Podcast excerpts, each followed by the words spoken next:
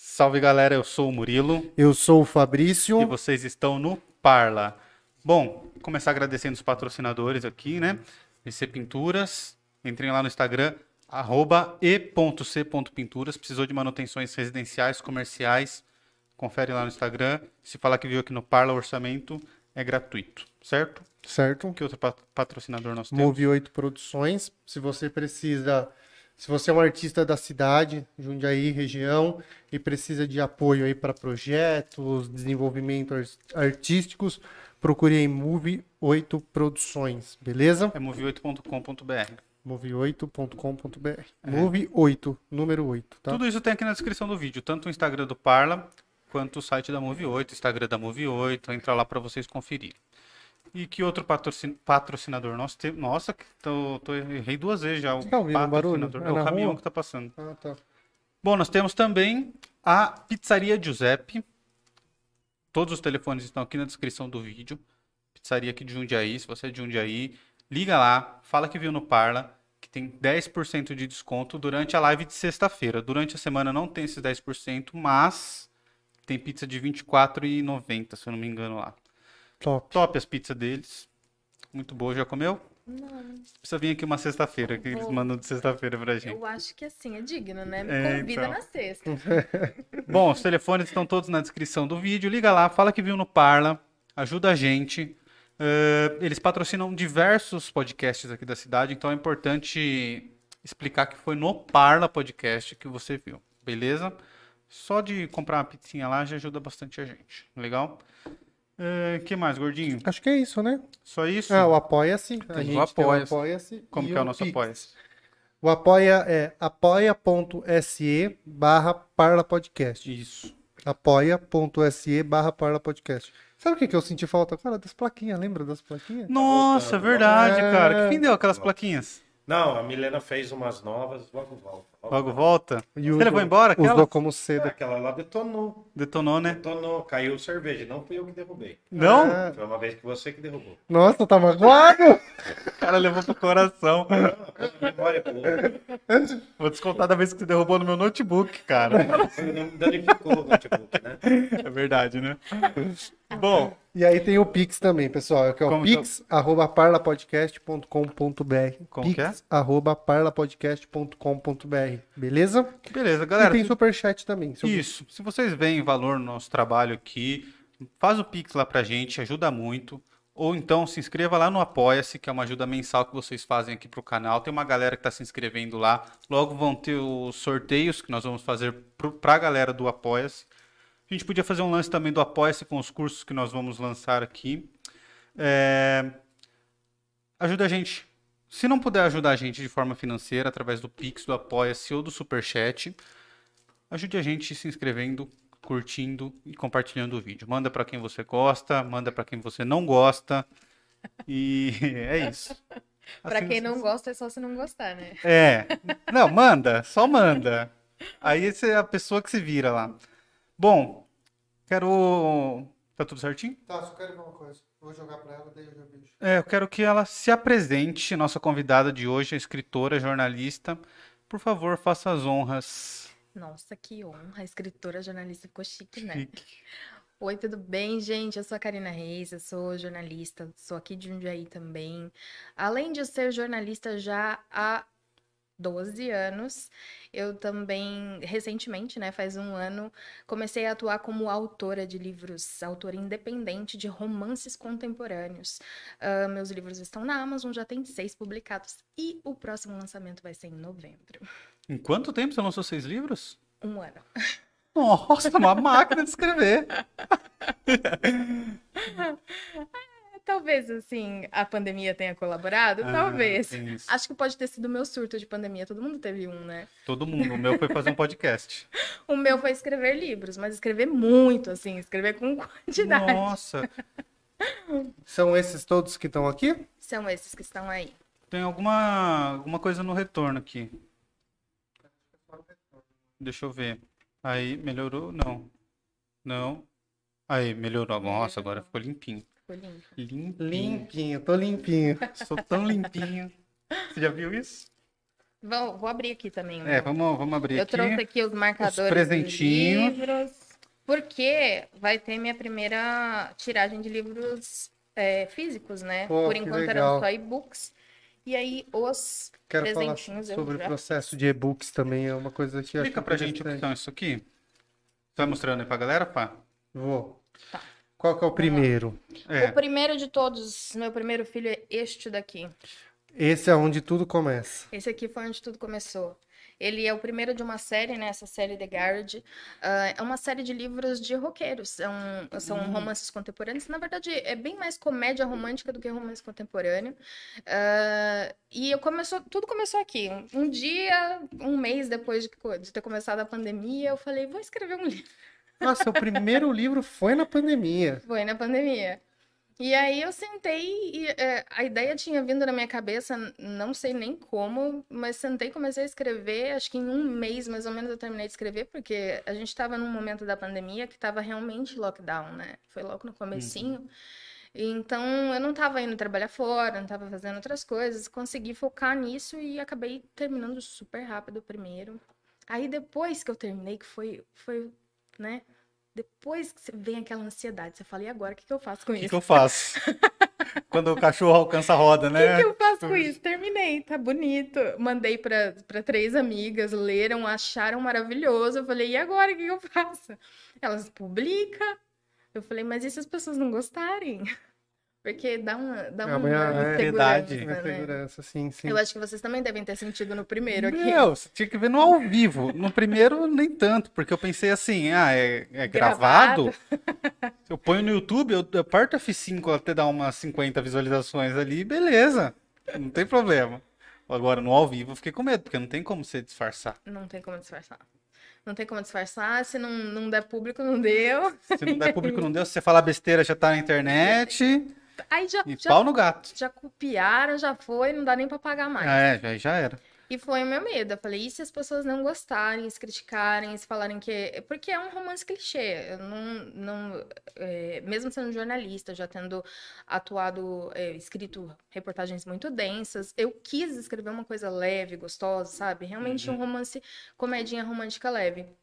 E o meu medo foi me criticarem por vir de um, de um mundo e aí, de repente, surgir com isso, é, sabe, de, de, de política e polícia, que é o que eu sempre cobri em jornalismo, são, são dois assuntos bem, bem sérios, para romance, para comédia romântica. E aí eu acabei enrolando uns três meses para lançar.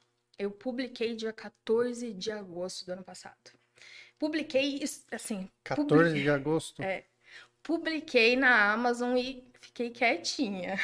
Sabe quando Você não joga lá? divulgou pra ninguém. Nossa, sei bem como é. Eu publiquei na Amazon e fiquei quietinha. Comentei com a minha mãe, ela falou: me manda que eu vou mandar para as minhas amigas. E eu nem morta. É que o julgamento das pessoas que estão próximas é muito É pior, pior. né?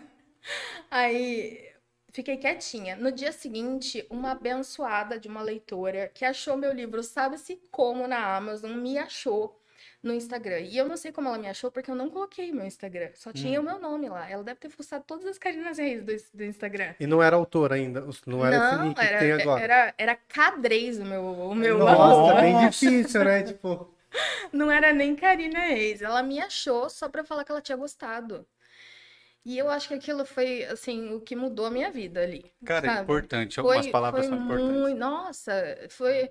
É, Eu falo com ela até hoje. É uma graça. ela é uma leitora profissional, assim? Eu Não sei nem se existe isso. É um- uma leitora, uma pessoa que gosta de Tá. livros desse, desse estilo, e ela me mandou mensagem só pra falar: Eu amei, você precisa continuar escrevendo, eu quero saber a continuação, porque é uma série, né? Uhum. E aí eu falei: Nossa, essa menina mudou minha vida. Uma fofa. Paloma, muito obrigada. Paloma, um beijo pra Legal. Paloma. Espero que ela esteja assistindo a gente. E aí, depois disso, eu falei: Bom, se uma estranha elogiou, talvez uh, os próximos, né? Aí eu fiz um linkzinho, mandei no, Insta, no, no WhatsApp para algumas pessoas, assim, nos grupos que eu tinha e tudo mais. Mas a verdade é que as pessoas próximas, assim, Os meus amigos mais próximos, eles me apoiam, mas eles não são as pessoas que vão consumir o seu conteúdo, porque é, É, uma é. coisa muito específica, A gente tem que né? respeitar isso. A gente passa pela mesma coisa aqui. Exato. Eles estão ali, estão apoiando. Quando eles podem, eles compartilham nas redes sociais. Só que o fato deles compartilharem também não vai fazer com que mais pessoas leiam, porque também não é o público. Sim. Então eu tive que descobrir o meu público dentro disso, né? E aí enrolei ainda um tempo, fui. eh, eh, como voltou o trabalho, né? A pandemia deu uma arrefecida, depois piorou. Aí eu publiquei o segundo em dezembro. De dezembro pra cá que foi que eu consegui trabalhar mais, porque aí eu mudei de emprego, comecei a focar mais horas por dia pra fazer isso. Comecei a realmente me dedicar, mudei meu Instagram, coloquei Instagram profissional, esse tipo de coisa que no comecinho eu nem imaginava fazer. Eu tinha colocado meio que como hobby e hoje é o que eu quero fazer pro resto da vida. Que massa. É legal, é- a gente vai se identificando com as coisas que ela fala, né? Sim, sim. O caminho é quase o mesmo. Depois do, do vocalista, Depois do vocalista vem o baixista, esse aqui. É. baixista. Baixista é mais gato. O vocalista, ele é o fofinho, ele é um meigo, aquele, aquele fofíssimo. O, o baixista, ele já é completamente insano. Hum, É o cara do cabelo colorido, da, da loucura, de aprontar todas. Aí o terceiro livro, que é este daqui, ó, ele é do guitarrista. guitarrista. O guitarrista. esse. O guitarrista é o favorito das leitoras, eu vou dizer, porque ele é o bad boy. Hum, Ai, a Ah. mulherada adora. Nossa, é o favorito dos favoritos. E esse aqui foi o mais recente. Eu publiquei outro livro, que foi esse aqui, Brenda Natasha, em junho. E no finalzinho do ano eu publiquei Ciúme de Você também, que não tem marcador. Mas esse, eu- o último livro da série eu publiquei depois do, do- dos outros. Porque Ah, tá. Você é. deu uma pausa nele. eu dei uma pausa por um motivo muito específico. Esse último livro, ele é LGBTQIA+. Ah, isso que da hora. E eu não me sentia ainda preparada para escrever isso de uma forma, como eu posso dizer, com qualidade. É, é- é um conteúdo que eu leio, eu gosto muito de romances LGBTQIA+, porque o, o baixista, né, o baixista, não, o baterista, é o último, ele é homossexual, mas eu queria escrever isso quando eu já tivesse uma maturidade como autora, entendeu? Entendi. Então eu deixei ele para depois, para escrever e é, é o meu favorito, preciso dizer. Consegui nele abordar a aceitação dele, porque ele é homossexual, mas ele se esconde por medo do público, né? Por ser um rockstar, medo da aceitação, medo da aceitação da família também.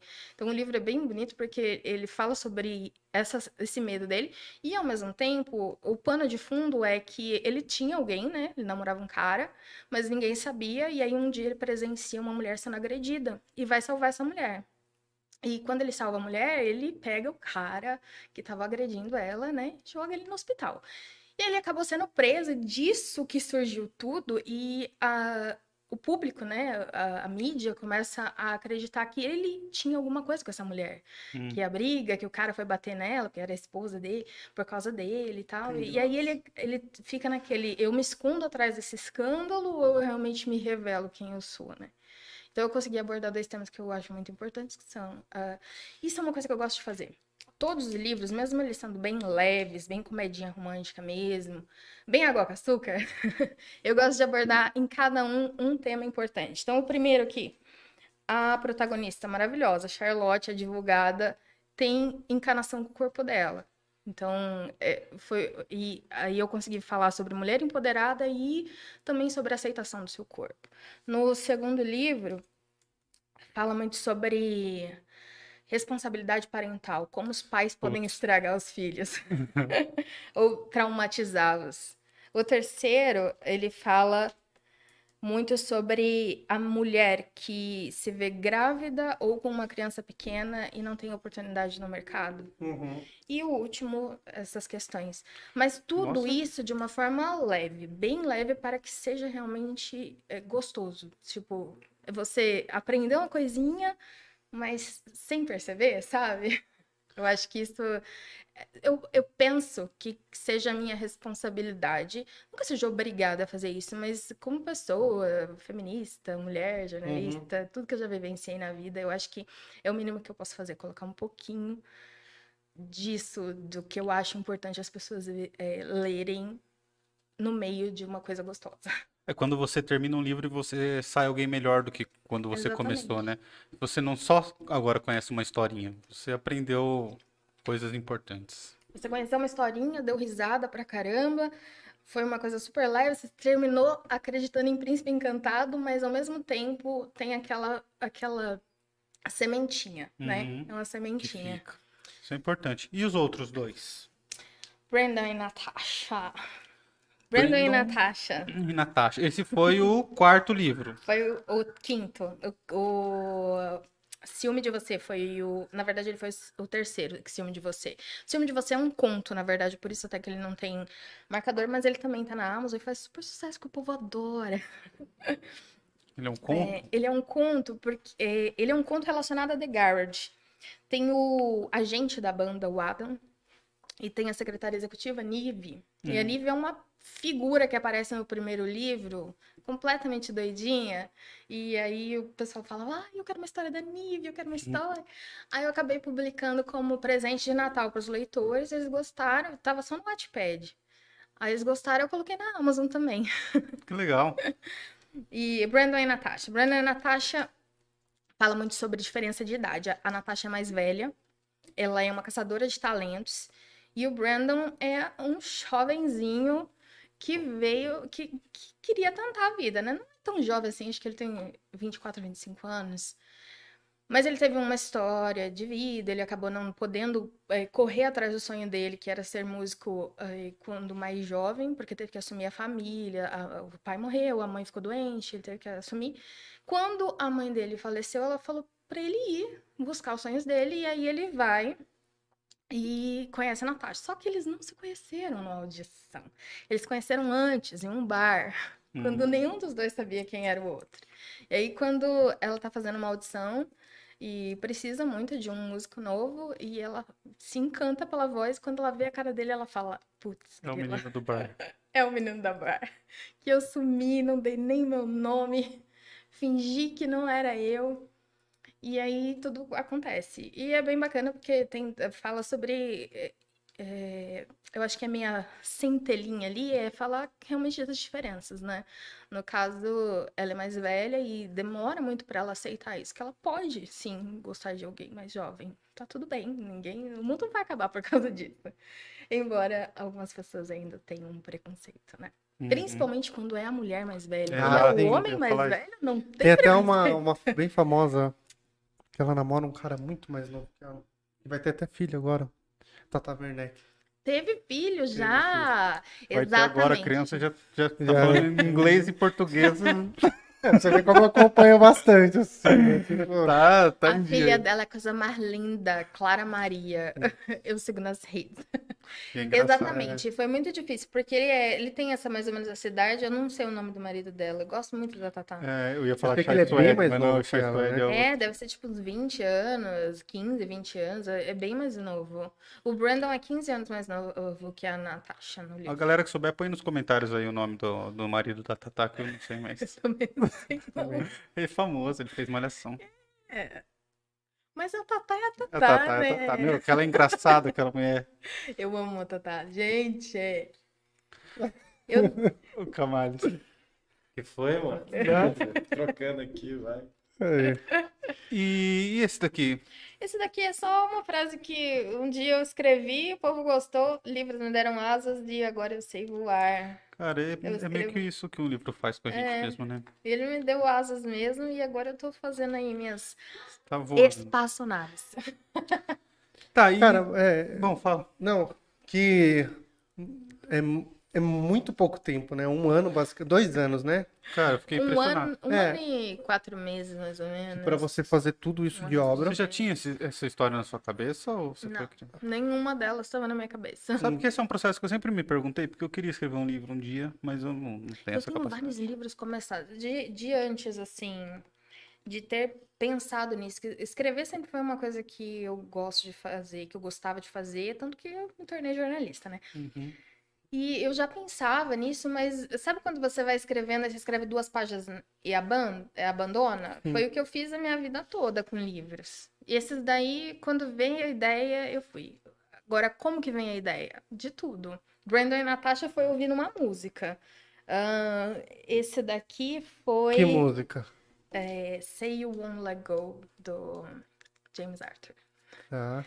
Esse daqui, o último do Matt, foi. Ah, eu nem sei. Eu acho que eu tava lendo um livro, me deu um clique e falei, eu preciso falar sobre isso. Então, cada um acaba vindo de alguma coisinha. Às vezes é nada, sabe? Você tá conversando com alguém, a pessoa fala uma palavra e você fala, hum. Você, já fica com, o livro no seu subconsciente aqui, você fica escrevendo ele durante o dia na sua cabeça e depois Sim. você só passa pra folha, é isso, mais ou E menos? passar pra folha é um processo difícil. Eu tô escrevendo, começando o livro que eu vou lançar agora em, em novembro. A verdade é assim, eu tenho a ideia inteirinha, eu tenho o livro inteiro na minha mente. Ele já passou como um filme na minha cabeça. E aí, às vezes, eu tô, sei lá, hoje eu tava tomando banho, eu pensei numa coisa, eu falei, gente, essa cena vai ficar perfeita depois daquela outra cena. Tá tudo na minha cabeça. O complicado é o colocar no papel. Não complicado de, de bloqueio. Tem, tem muito autor que fala que tá com bloqueio. Ainda não tive, graças a Deus, né? Então, para ver que você não. Mas é- o mais difícil é você sentar e fazer isso sem ser interrompido. Fazer Ah, só isso. Aí você tá escrevendo aquela cena, você tá lá empenhado e chega o correio, Hum. ou chega o iFood, ou alguém liga. No caso, eu ainda trabalho em um emprego, então às vezes eu tô empolgadíssima escrevendo uma da tarde, porque eu gosto de escrever de manhã.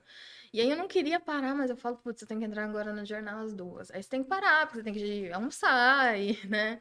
Então, o fato de eu ainda não poder me dedicar só a isso é o que mais eh, me frustra, entre aspas, nesse momento. Escreve de madrugada, esse é o meu segredo. Eu escrevo de madrugada também, quando dá. O problema é que, eu, eu não sei, eu acho que as ideias, elas estão mais claras de manhã. É, pra você funciona melhor. Não muito cedo, porque eu tô menos só aquela pessoa das 6 horas da manhã. Aquela pessoa da- das 5 horas da manhã, sabe? Do acorde antes de todo mundo. É, é 5 AM Clube, o negócio Não sou eu. não vira. Não, não sou, não sou. Não consigo nem ser uma pessoa simpática nesse horário. Muito menos escrever uma comédia romântica. Não é? Nem simpático, muito menos romântico. Mas eu gosto de escrever, tipo, umas nove da manhã. É o meu horário eh, que eu sento e que vem mais. Já tomou um cenas, assim. cafezinho? É. Já tomei meu café, já fiz meu pilates, tomei meu café sem pressa, sabe? Também não gosto de fazer essas coisas correndo. Ô, Cá, e como você faz pra história ser interessante? Tem alguma técnica que você usa, alguma coisa assim, ou você só vai escrevendo na sua cabeça de coisas que você já leu, você vai copiando ah, o Ideias, assim. Eu penso no que eu acharia interessante como leitora. Porque eu acho que, antes de tudo, eu sempre fui muito leitora, né? Uhum. E desse tipo de livro, eu, é, o Kindle Unlimited eu assino há anos. E eu sempre fui de ler muitos livros. Então, eu penso sempre, isso aqui, como leitora, eu ficaria feliz com isso?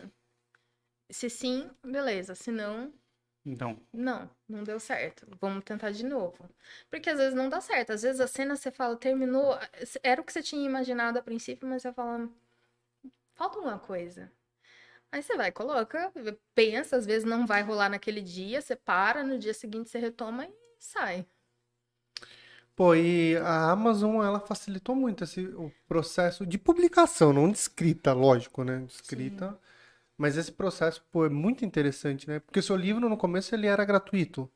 Não, ele não, não é que ele é gratuito. Ele, quando você pensa em Amazon, eh, hoje os livros eles, eh, são num custo bem baixo, né? uhum. Principalmente os e-books. Então você está falando de R$ 5,99, R$ 8,99, R$ 7,99, porque o foco não é vender livros, mas sim ter páginas lidas no Kindle Unlimited. Kindle Unlimited, para quem não conhece, é como se fosse a Netflix da Amazon. Dos livros. É, dos livros, porque da Amazon tem o Prime, Tem né? o Prime. Mas um- seria um Netflix de livros.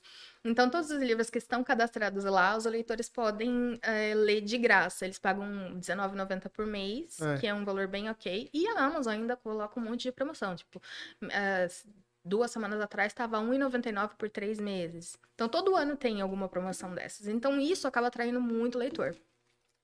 E no comecinho, que eu já sou do Kindle Unlimited há uns muitos anos, uns quatro anos, talvez.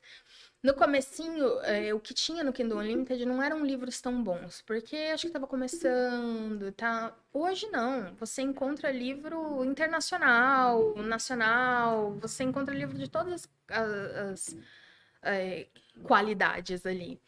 E, e então o nosso objetivo é realmente vender o Kindle Unlimited, é ter páginas lidas, o que te reverte um valor bem pequenininho. No mês passado, a página lida dá 0,08, menos de um centavo. Hum. Centavo de dólar ou de, De real. Nossa. Ah, não é nem em dólar. Não, não é em dólar. Porque tem já a, a Amazon BR, né? Então É. a gente recebe em, em Legal. real. Então é muito pouquinho. O que conta é que o livro, sei lá, tem 200, 300, 400 páginas.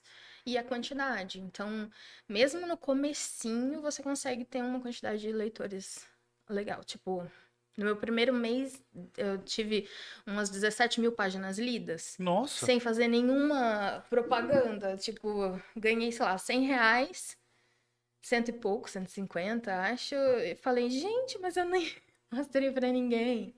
E isso vai subindo, né? Esse mês teve mais ou menos umas 100 mil páginas lidas. O sonho é chegar no 1 milhão de páginas lidas por mês, né? Vamos ajudar, gente. Vamos ler. É importante. Pô, que legal. Inclusive, você ficou por muito. Você ficou. Chegou a bater um tempo lá no- No nos, mais, top. nos mais lidos, né? Então, tem. eh, não é os mais lidos. A Amazon tem dois rankings. Tem um ranking de vendas. O meu livro, esse aqui, ó. Eu tinha que ser você. Eu publiquei no dia 12 de agosto desse ano agora. E ele tava até ontem no top 30 de romance gay. eh, de vendas mesmo. Então, acho que ele ficou no top 15, top 10 ao, ao longo. Porque esse, esse ranking ele é por hora. Então, todo Nossa. dia, toda hora muda. Ficou umas coisas rápidas, né? É, exa- é muito rápido, mas é um, um resultado bom para uma autora Oh, que está começando e tal.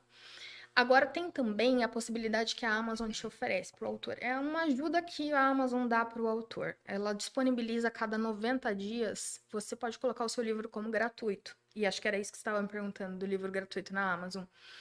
A cada 90 dias você pode colocar ali 5 dias gratuito. Então a pessoa pode baixar o seu livro de graça e se for nesse período, a Amazon te paga por página lida, mesmo você tendo colocado de graça. Ah, legal, um incentivo que eles fizeram. É um incentivo, por isso que tem uma quantidade de, de tempo bem pequenininha. Então, hoje, porque eu fechei uma parceria com algumas meninas para divulgar e tal, então eu fiz um, um grupinho e tal.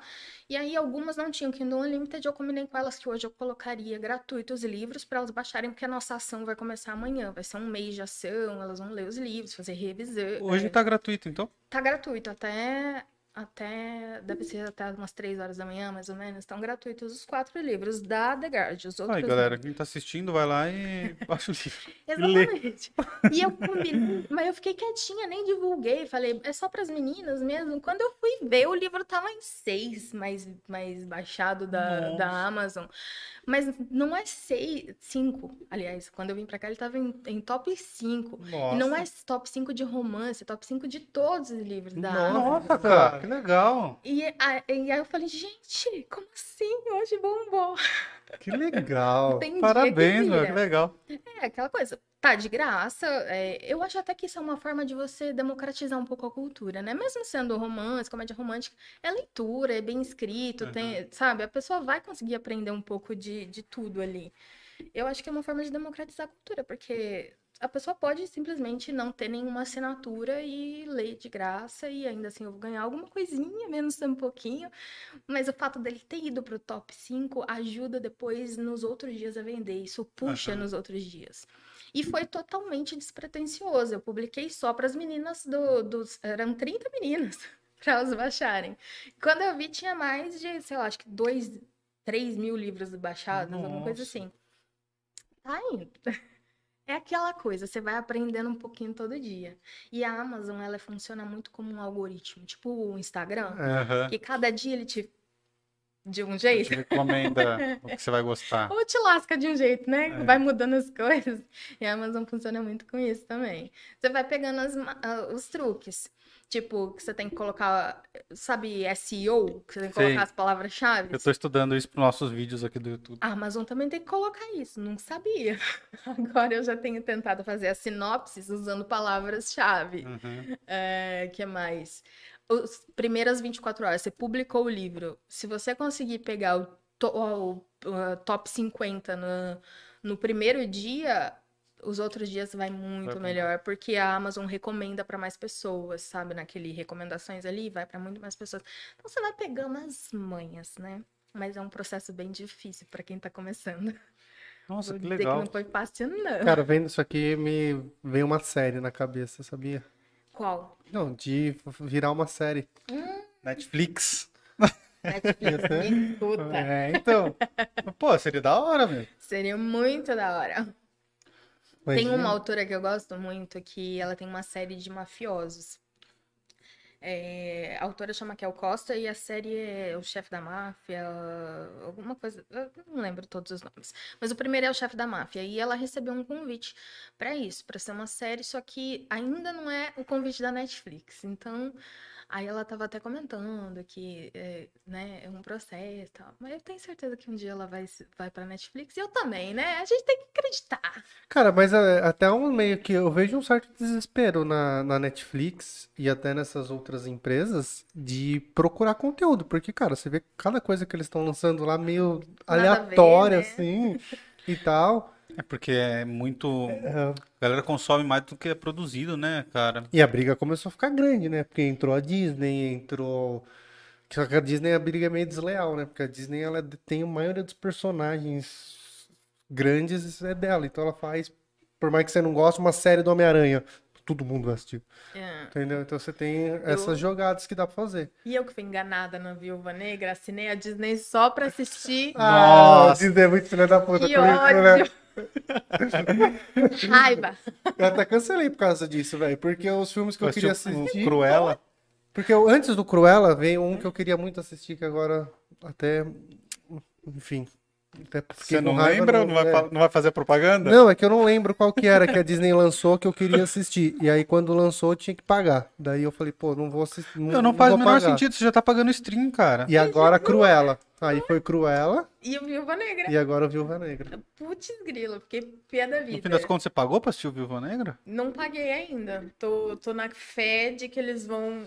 Mas é jogar- rápido pra eles abrirem, eu acho. Eu acho que não vai demorar muito, principalmente porque deu esses problemas com a Scarlett Jo- Johansson, né? Dela, Deu? Não sei que problema que deu. Ela processou a Disney porque eles começaram a cobrar, mas acho que ela não tinha royalties do valor que ele estava cobrando. Ah, entendi. Daí tá um processo gigante em torno disso. É porque quebrou um pouco a bilheteria, né? Aí eu acho que eles só pagaram royalties da, da bilheteria e não pagaram do que estavam cobrando, alguma coisa assim. Entendi, acompanhei faz tanto, mas- sentido. Que a bilheteria que você fala de É, não poder eu vi, cinema? sabe, é, De cinema, né? Você sabe que eu vi isso que tinha. é, eu acho que é uma franquia gigante. Eu acho que é Star Wars, ou alguma franquia que é gigante também. Que no contrato não conta streaming. Porque na época que foi feito não existia. Ah, então, por entendi. exemplo, vou dar exemplo Harry Potter. Eu tenho, eu sou de- detentor dos direitos autorais de Harry Potter para isso, isso, isso, isso. Só que no contrato o streaming não tá. Ah, mas aí o streaming veio depois, eh, supõe-se que deveria Mas ser aí entra a briga, mas aí entra a briga Sei lá. judicial. Eu não sei qual franquia, eu acho que é o Star Wars. Supõe-se, supõe-se, É, cada um supõe uma Porque coisa. você, é, você como advogado sabe, porque virou uma brecha. E É aí uma tava dando um quebra-pau, isso aí é quebra-pau assim, né? É, teve algumas coisas que entrou de franquias grandes nesse sentido, que entraram na justiça por causa disso. Eu não sei exatamente qual é o detalhe Mas da, eu da acho que- briga, mas eu que acho que é faz alguma coisa sentido. assim. E aí, ó, tô, tô aqui na fé. Eu assinei antes pra. Ai, que eu vou contar meus podres. Eu assinei pra assistir o. Como é que chama? O Falcão e o. Ai, meu Deus, esqueci. Falcão na Disney. É, do. Ah, tá. Do... Esqueci Liga da Ju... Não é Não, do, dos Vingadores. Dos Vingadores, é. Eu É assinei, aí eu terminei de assistir, eu cancelei, porque eu não consigo me entender com o, a, o- usua- usabilidade do aplicativo da, da Disney. É ruim. É É ruim. muito difícil, eu não conseguia achar as coisas. Aí eu terminava de ver um episódio de Falcão e não conseguia ir pro próximo. E aí eu tinha que. Eu saía da página Mas, pra mano, voltar, pra pesquisar de novo. E que coisa irritante. Eu falei, não vou mais assinar esse trem. Aí cancelei. Aí quando veio a Viúva Negra, eu falei, tá bom, vou assinar de novo. Mas aí eu rodei, né? Eu assisti só Wanda, WandaVision só. E aí é isso. E aí eu tava até conversando com a minha esposa sobre isso, porque, cara, é isso, né? Primeiro era a Netflix, até então, beleza. Aí a Agora hora tá que você viu, também, aí, né? aí veio a Prime. Aí fala, não, Não, primeiro era assinar- TV a cabo, porque você pagava Ah, não, mas 140 TV pau. Não, só pra, pra- Porque você vai chegar nesse ponto. É, mas TV a cabo ninguém assiste. Você pagava lá assistia. 140 conto pra ter todos os canais. Aí beleza, aí você 140 cancela. não, 300 e pouco. Tá Pra ter- 300 é, pau. Você de ter todos os canais sempre foi mais de 300 conto. Nossa, nota-se que eu sim, nunca tive a caro. TV É. a cabo.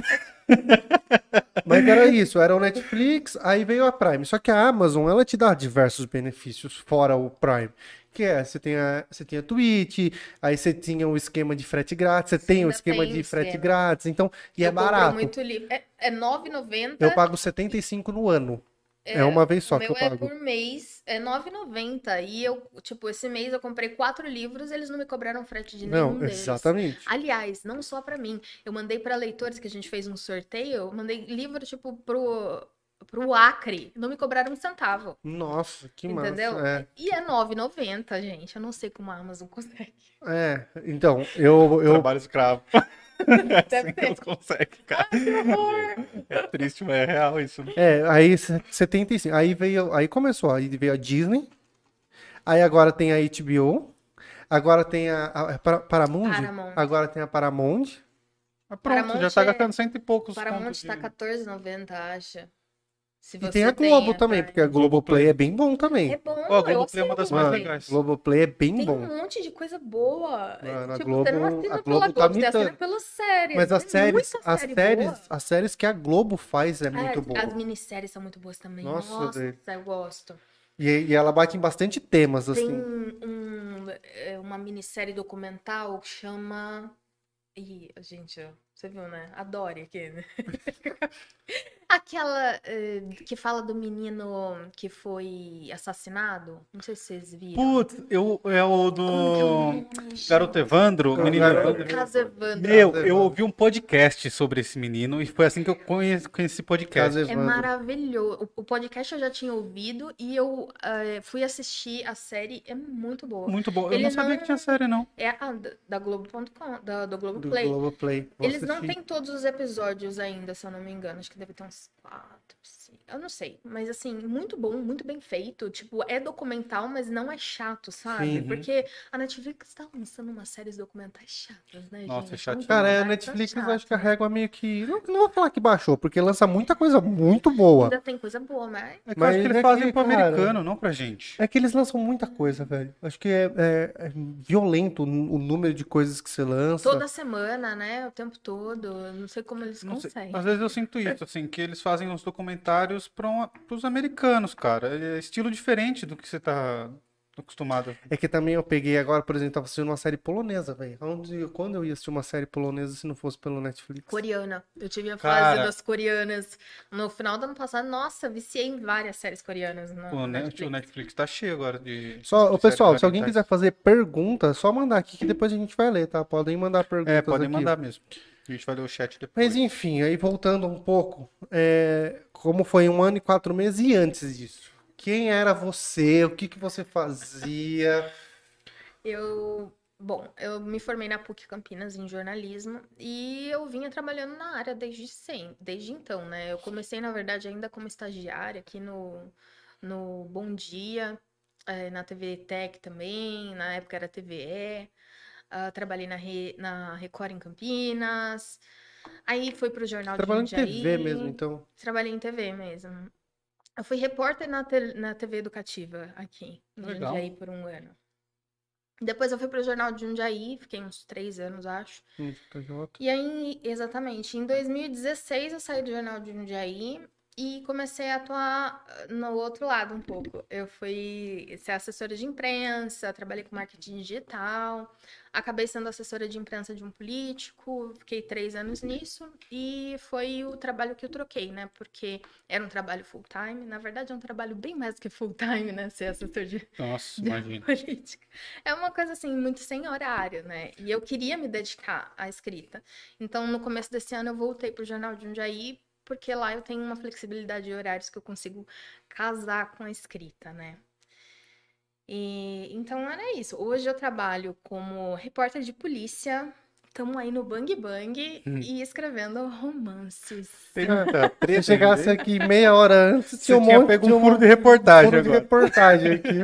O Fabrício acabou de presenciar. um. É, eu estacionei meu carro aqui, parou uma viatura, saiu correndo, entrou na casa armado aí, aqui na frente. Aqui, eu falei, Gordinho na rua, fofoqueiro, só, só Eu tava estacionando o carro, né? Nem pra tirar uma foto pra mandar pra gente. Na real, eu queria entrar logo, falei, vai que começa a trocar tiro aí, eu moscando Ai, tá um aqui, velho.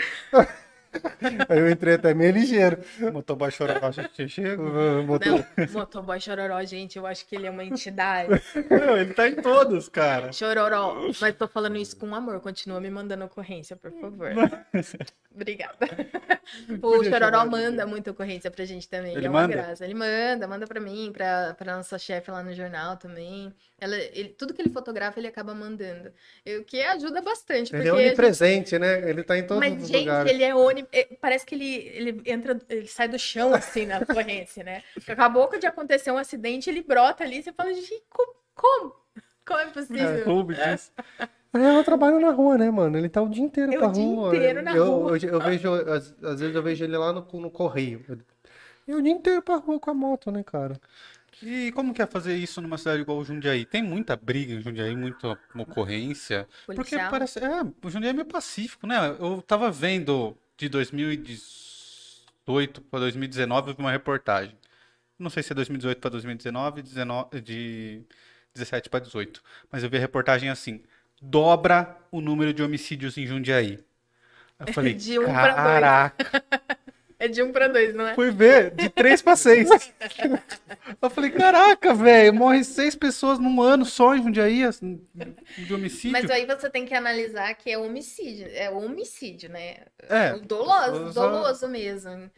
Mas assim, eh, Jundiaí, esse ano já tá mais, mais puxado. Eu acho que a pandemia, eu entrevistei um delegado esses tempos, ele falou exatamente isso, que a pandemia deixou todo mundo tão no limite que inclusive eh, os foras da lei também estão no limite. Então, o que antes seria um furto simples acaba virando um roubo, porque eles já entram no topa tudo, entendeu? Não entra só pra você roubar, furtar Uhum. desper- despercebido, sabe? Ele já entra esperando que tenha gente, principalmente porque as pessoas estão mais em casa, então ele já entra esperando que tenha gente. Ah, Por isso que a gente teve um surto de, de roubos bem violentos no começo do ano. Ainda tem um espa- espaçado, mas entre janeiro e março foi mais. Teve até um caso de um casal de idosos, o velhinho morreu porque levou uma coronhada na cabeça. Então, assim, é, Jundiaí, eu acho que ainda é um lugar bem mais seguro. Se a gente for pensar, Nossa, lá. eu fiquei impressionado, hora que eu falei. Exatamente.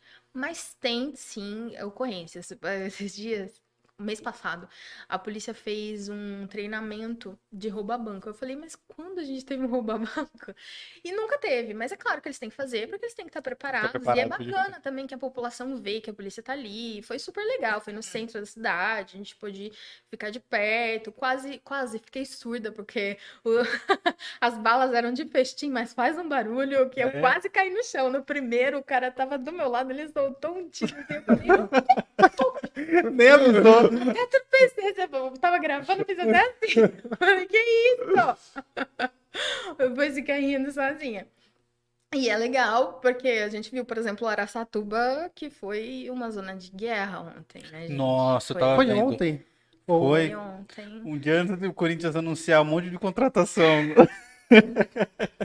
Foi assustador lá. É, não dá pra deixar. Amanhã é festa nossa, né? Amanhã a festa é nossa. Amanhã é aniversário do Corinthians. Ah, eu no caso sou cruzeirense, mas faz tempo. que eu não Cruzeirense? Você, Você é não é nasci- Jundiaí? você não é de Jundiaí? Eu sou de Juiz de Fora. Ah, Não acredito que vocês não perceberam o sotaque, meu. Era a Não. primeira coisa que eu ia perguntar. Meu sotaque não é Nossa, muito de ele tá- né? Nossa, a voz tá Mas muito é que eu moro aqui já faz mais de 20 anos. Mas assim, a minha mãe tem um sotaque muito mineiro ainda. Então, eu, tava conversando Ah, com ela claro. agora, aí eu fico com um sotaque mais mineiro. Aí às vezes eu tô falando mais com pessoas daqui e acaba mudando um pouquinho. Um porque Itatiba, muito- direito. É, É, aí já, aí já força um pouquinho né?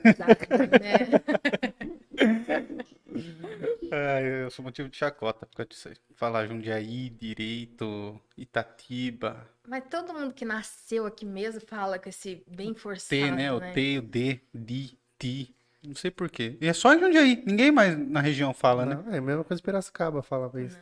Mas Piracicaba também tem um, puxa- um sotaque bem puxado mesmo. Ao mesmo, agora eu peguei. essa pergunta. Juiz de Fora é uma cidade que fica, tipo, 30 minutos do Rio de Janeiro. Então é uma mistura de Minas com Rio de Janeiro e aí fica aquele negócio ali. Carioquês. É, fica um trem ali. Ah, que legal. Perguntas, Camali, da sua parte? Não, eu, eu só queria essa. Eu já tava- já tava percebendo essa questão do sotaque desde o começo, assim, já tinha notado. Porque eu conheço algumas pessoas de Minas, então eu entendo mais ou menos essa mistura do, do mineirês com o carioquês.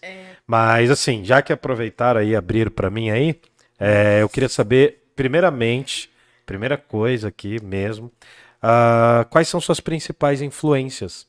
Que você costuma. Você, você. Depois eu vou pedir algumas coisas do, do processo criativo. Mas assim, quais são suas principais influências? Assim, você, você costuma utilizar filmes? Você vai mais pro. Você pega as suas referências já dos livros, de notícias? Como que, como que você constrói as suas histórias as- a partir das referências que você tem? E só para um detalhe, tem uma escritora brasileira que escreve sobre crimes, chamada Ana Paula Maia.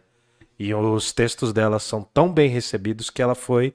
E agora ela tá numa série no, no, no Globoplay. Não, que Que legal. é, acho que Desalma chama. É uma baita escritora, é dela. Eu tô Desalma- doida pra ver essa série. Desalma é uma série dela. E ela tem uns livros magníficos, assim, sobre crimes extremamente violentos, muito bons também, assim.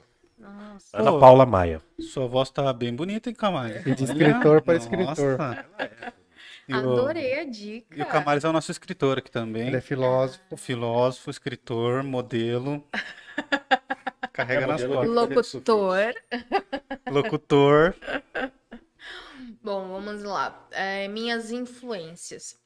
Como eu, eu sempre quis escrever uma coisa de um- um- livros nessa pegada mais leve, então tem gíria, tem é tudo isso explicadinho. No comecinho eu falo que o livro é de acordo com o novo acordo ortográfico, mas que para dar essa fluidez é, tem eu me permito, né, algumas coisinhas. Então ele tem, né, fala, coloca um palavrão lá, coloca uma gíria, então eu me permito essa linguagem mais fluida que eu uso como influência duas autoras que eu gosto, duas, três autoras que eu gosto muito, que é a Kel Costa, a Tamires Barcelos e a Laura Almeida.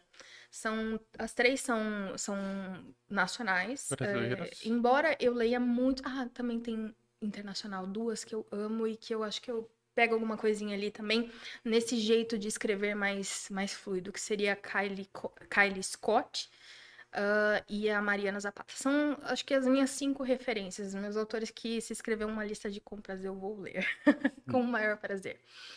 Mas eu acho que o que você eh, queria saber era da construção, né? Sim, sim. pesquisa e tudo mais.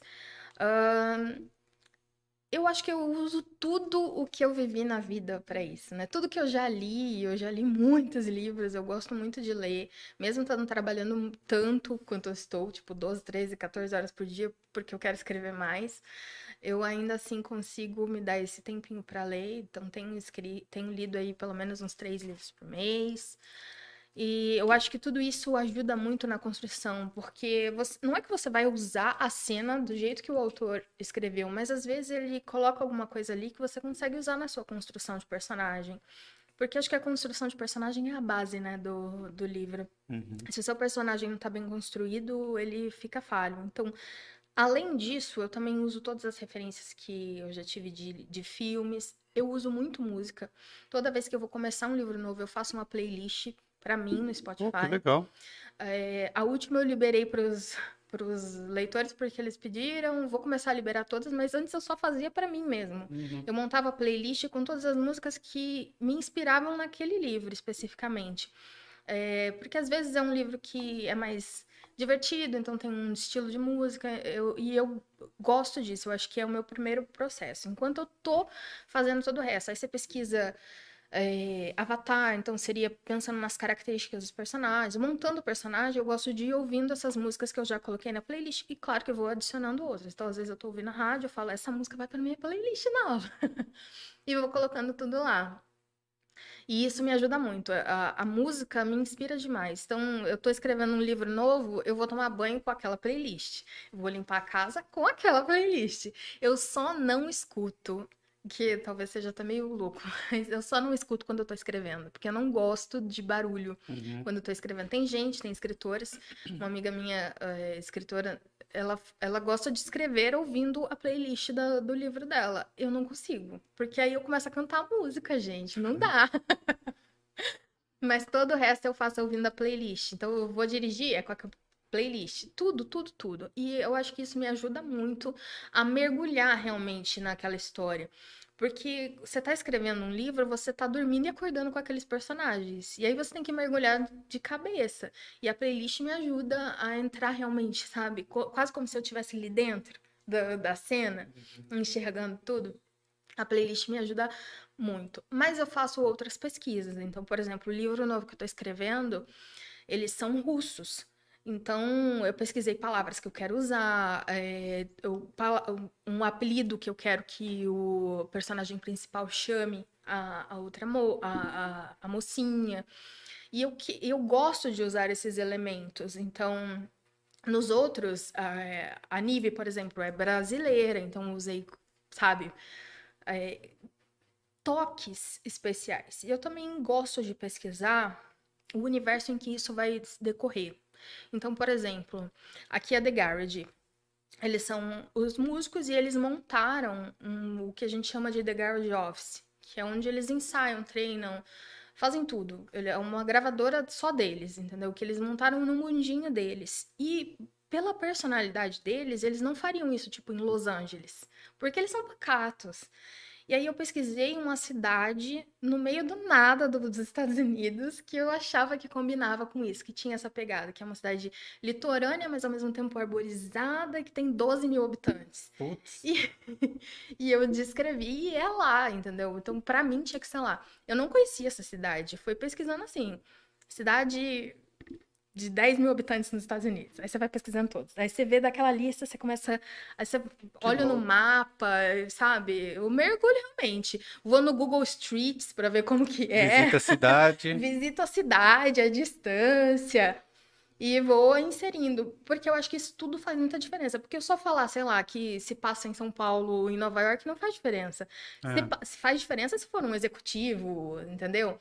Agora, eu acho que tem que ter tudo relacionado com o personagem, com a história que você quer contar. Então, tudo isso eu uso como elemento para para criar a história.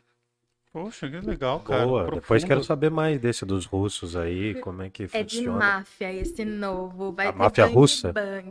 Máfia russa. máfia russa. Pô, E boa. ele se passa no Brasil ou na Rússia? Não se passa nem no Brasil nem na Rússia. Ah, Eu vou dar um spoiler. A Svetlana, ela é sobrinha do chefão da máfia russa, mas ela, da máfia russa, mas ela não quer saber da máfia. Ela odeia porque os pais dela faleceram e ela culpa o tio por isso. é, e aí ela não quer saber. E ela é estudante, estudante não, ela é residente de medicina em Milão. E num dia chega um cara baleado para ela atender e ele morre. E aí ela descobre que ele era um mafioso italiano. E aí ela fica no sal, porque todo mundo quer o couro dela, né? Ela tenta não ter, não ter que recorrer ao tio, mas no fim não tem como. E aí, assim, é o ódio que ela tem daquilo que, é- que representa, e ao mesmo tempo é o que tá salvando ela. Então vai ser bem mais bang bang. Pô, que legal. Que eu hora, quero ver. legal. Interessante, meu. Curti aí a pegada. E sua personalidade vai muito pros livros? Você Um transmite? pouco. Todo mundo fala que eu sou muito a. que, que, a Charlotte é muito eu. que é prática. Mas às vezes, quando eu tô de TPM, é a Amber. A Amber é do, do livro 2 da The Garrett, ela é azeda. quando eu tô na TPM, eu sou 100% Amber. Mas eu acho que vai um pouquinho sim. Essas duas eu senti que foi. Agora, no livro 3 da The Garrett, que é o, o do guitarrista, a personagem ela já não é muito minha cara. Ela é toda romanticazinha, delicada. E eu acho que foi o que mais me deu trabalho, porque como eu não, não tô acostumada com isso, tô acostumada com a pessoa falar palavrão, né? Falar uhum. vai. vai uma porrada. E ela tinha que ser aquela menina criada pelo interior, no interior, pelos avós e tal. Então foi o que mais deu trabalho, porque eu escrevia, eu falava, gente, não, ainda não tá bom. Tive que reescrever várias cenas várias vezes até eu pegar realmente o jeito dela, porque eu gosto de escrever em primeira pessoa. Hum. É, assim, é, não tô falando que em terceira pessoa seja ruim. Li, inclusive, um livro maravilhoso em terceira pessoa, sangue, é, Vermelho, Branco, Sangue Azul. Vocês já ouviram falar? Ouvi falar. Muito bom, terceira pessoa, mas me dá uma agonia, sabe? Porque tá ali, é como se, tipo, uma pessoa que não tá no lugar tá contando a história, me dá uma agonia. Então, todos os meus eu escrevo em primeira pessoa. Não sei se algum dia eu vou escrever em terceira pessoa, mas por enquanto acho difícil. E aí você, você é sempre na, na, na perspectiva do personagem principal ou vai mudando? Na perspectiva do personagem principal, mas quando é o casal eu gosto de colocar pelo menos alguns capítulos do outro principal. Hum. Então, dos dois. Na, na perspectiva de todos, não. Só uhum. deles.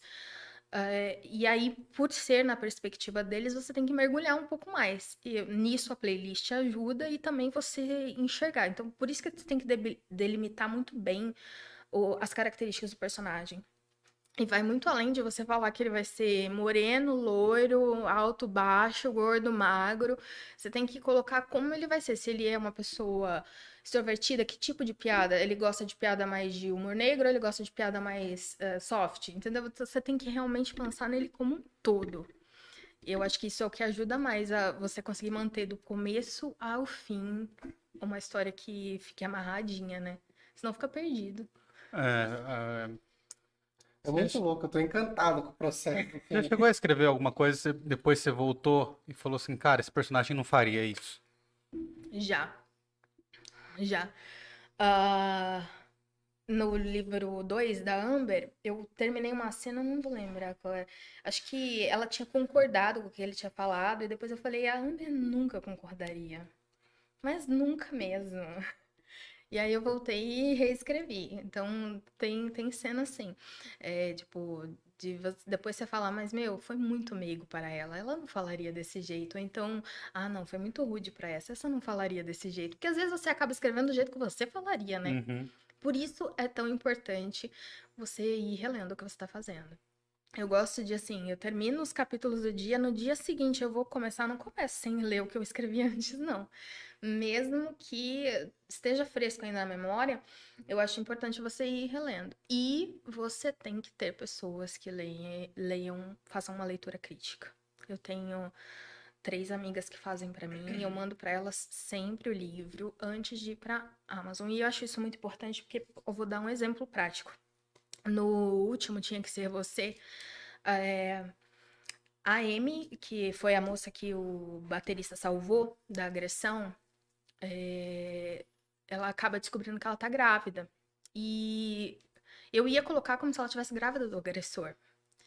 E aí, uma das minhas leitoras, ela me mandou 37 mensagens. uma das minhas leitoras críticas. Tipo, de madrugada começou a pitar meu celular. Ela falou: Você não pode fazer isso. Ela não pode, tipo, estar tá amarrada para sempre com o cara que abusou dela por 10 anos. E aí eu pensei, eu falei, faz sentido. E eu mudei e eu gostei muito mais de, disso. Eu acho que talvez essa opinião de fora, né? Porque você tá ali no meio. Eu não tava tão preocupada com a Amy, na verdade. Eu tava preocupada em, em terminar a história do Matt e do Daniel. E aí, de repente, eu falei, mas cara, eu ia fazer essa sacanagem com a Amy. Eu não posso fazer isso. E aí eu dei outro outro final para a história e eu achei que ficou muito melhor. Então, acho que a leitura crítica é essencial, não tem como. Eu acho que quem não tem essas pessoas para ler. Inclusive, hoje é uma profissão, tem gente que faz isso que cobra na, é? na, nas redes sociais, chama leitura beta. É, acho que se você não tem ninguém para ler para você, você tem que pagar mesmo, porque na- você só publicar sem passar por ninguém, eu acho muito. É, passa algumas coisas, sabe? Algumas Ah, coisas que certeza. são intrínsecas na gente. É que às vezes ó, o negócio tá na sua cabeça, você não pôs no papel, mas tá lá. E aí você só. Você já tem aquele pressuposto na sua cabeça e tá ok. Eu, eu percebo muito isso quando eu faço petição. E a gente tem que narrar histórias também. E aí quando você vê, você manda pro outro e fala, meu, não entendi o que você escreveu aqui. Aí você vai ver que você Tipo, faltou coisa, sabe? tava na sua cabeça, mas É. pra você tava óbvio ali. Mas não tá na, mi- tá na minha cabeça, tem que estar no papel também, né? É. Porque no fim é pra quem tá lendo É que você tá escreve, lendo. né? Não é- não é pra você. Então é a pessoa que tá lendo que precisa estar Exatamente. entendendo. Isso foi um toque muito importante que só fez eu valorizar ainda mais o, pessoal que. Lindas, que fazem isso de graça. Essa série você acabou. Você pôs, um, Essa eu acabei. você pôs um ponto final nela. Eu acabei, por enquanto, todos os meus eh, eh, livros com músicos. Foram cinco, seis músicos, seis livros envolvendo de alguma forma o universo da música. E agora vamos para outra. Quando você iniciou o primeiro, você tinha em mente essa série? Ou você iniciou o primeiro e você falou, vou fazer eu, o segundo? Não, não tinha em mente. Eu, eu comecei a escrever, eu escrevi uns 10 capítulos. E aí eu, eu- era pra ser a história só deles. Aí eu falei, mas meu Deus, os outros personagens são tão maravilhosos. Não, vamos fazer isso direito. Daí eu peguei, sabe aquelas. Tipo, planner grandão que tem na, na, deca- na, A Bia adora isso. é, eu peguei aqueles planner. Aí tem o que Calunga. é, é, na Calunga. Tem os plannerzinhos e tem atrás sempre tem aquela folha lisa. Eu peguei aquela folha, rabisquei assim, coloquei o nome de todos eles, coloquei as características e falei, agora todos vão ter uma história. E aí, aí antes de continuar, de terminar, eu montei na minha cabeça o que eu queria que cada um, cada história tivesse. Lógico que você não vai ter a história completa, não tem como pensar tudo no Ah, junto. não, sim. Mas eu queria, eu já tinha ideia. Então, ali eu já sabia que o Matt ia ser homossexual. Sempre foi pra ele ser homossexual. Ali eu já sabia que no livro 1 eu ia inserir a Amber, porque ela é a investigadora particular que a Charlotte contrata.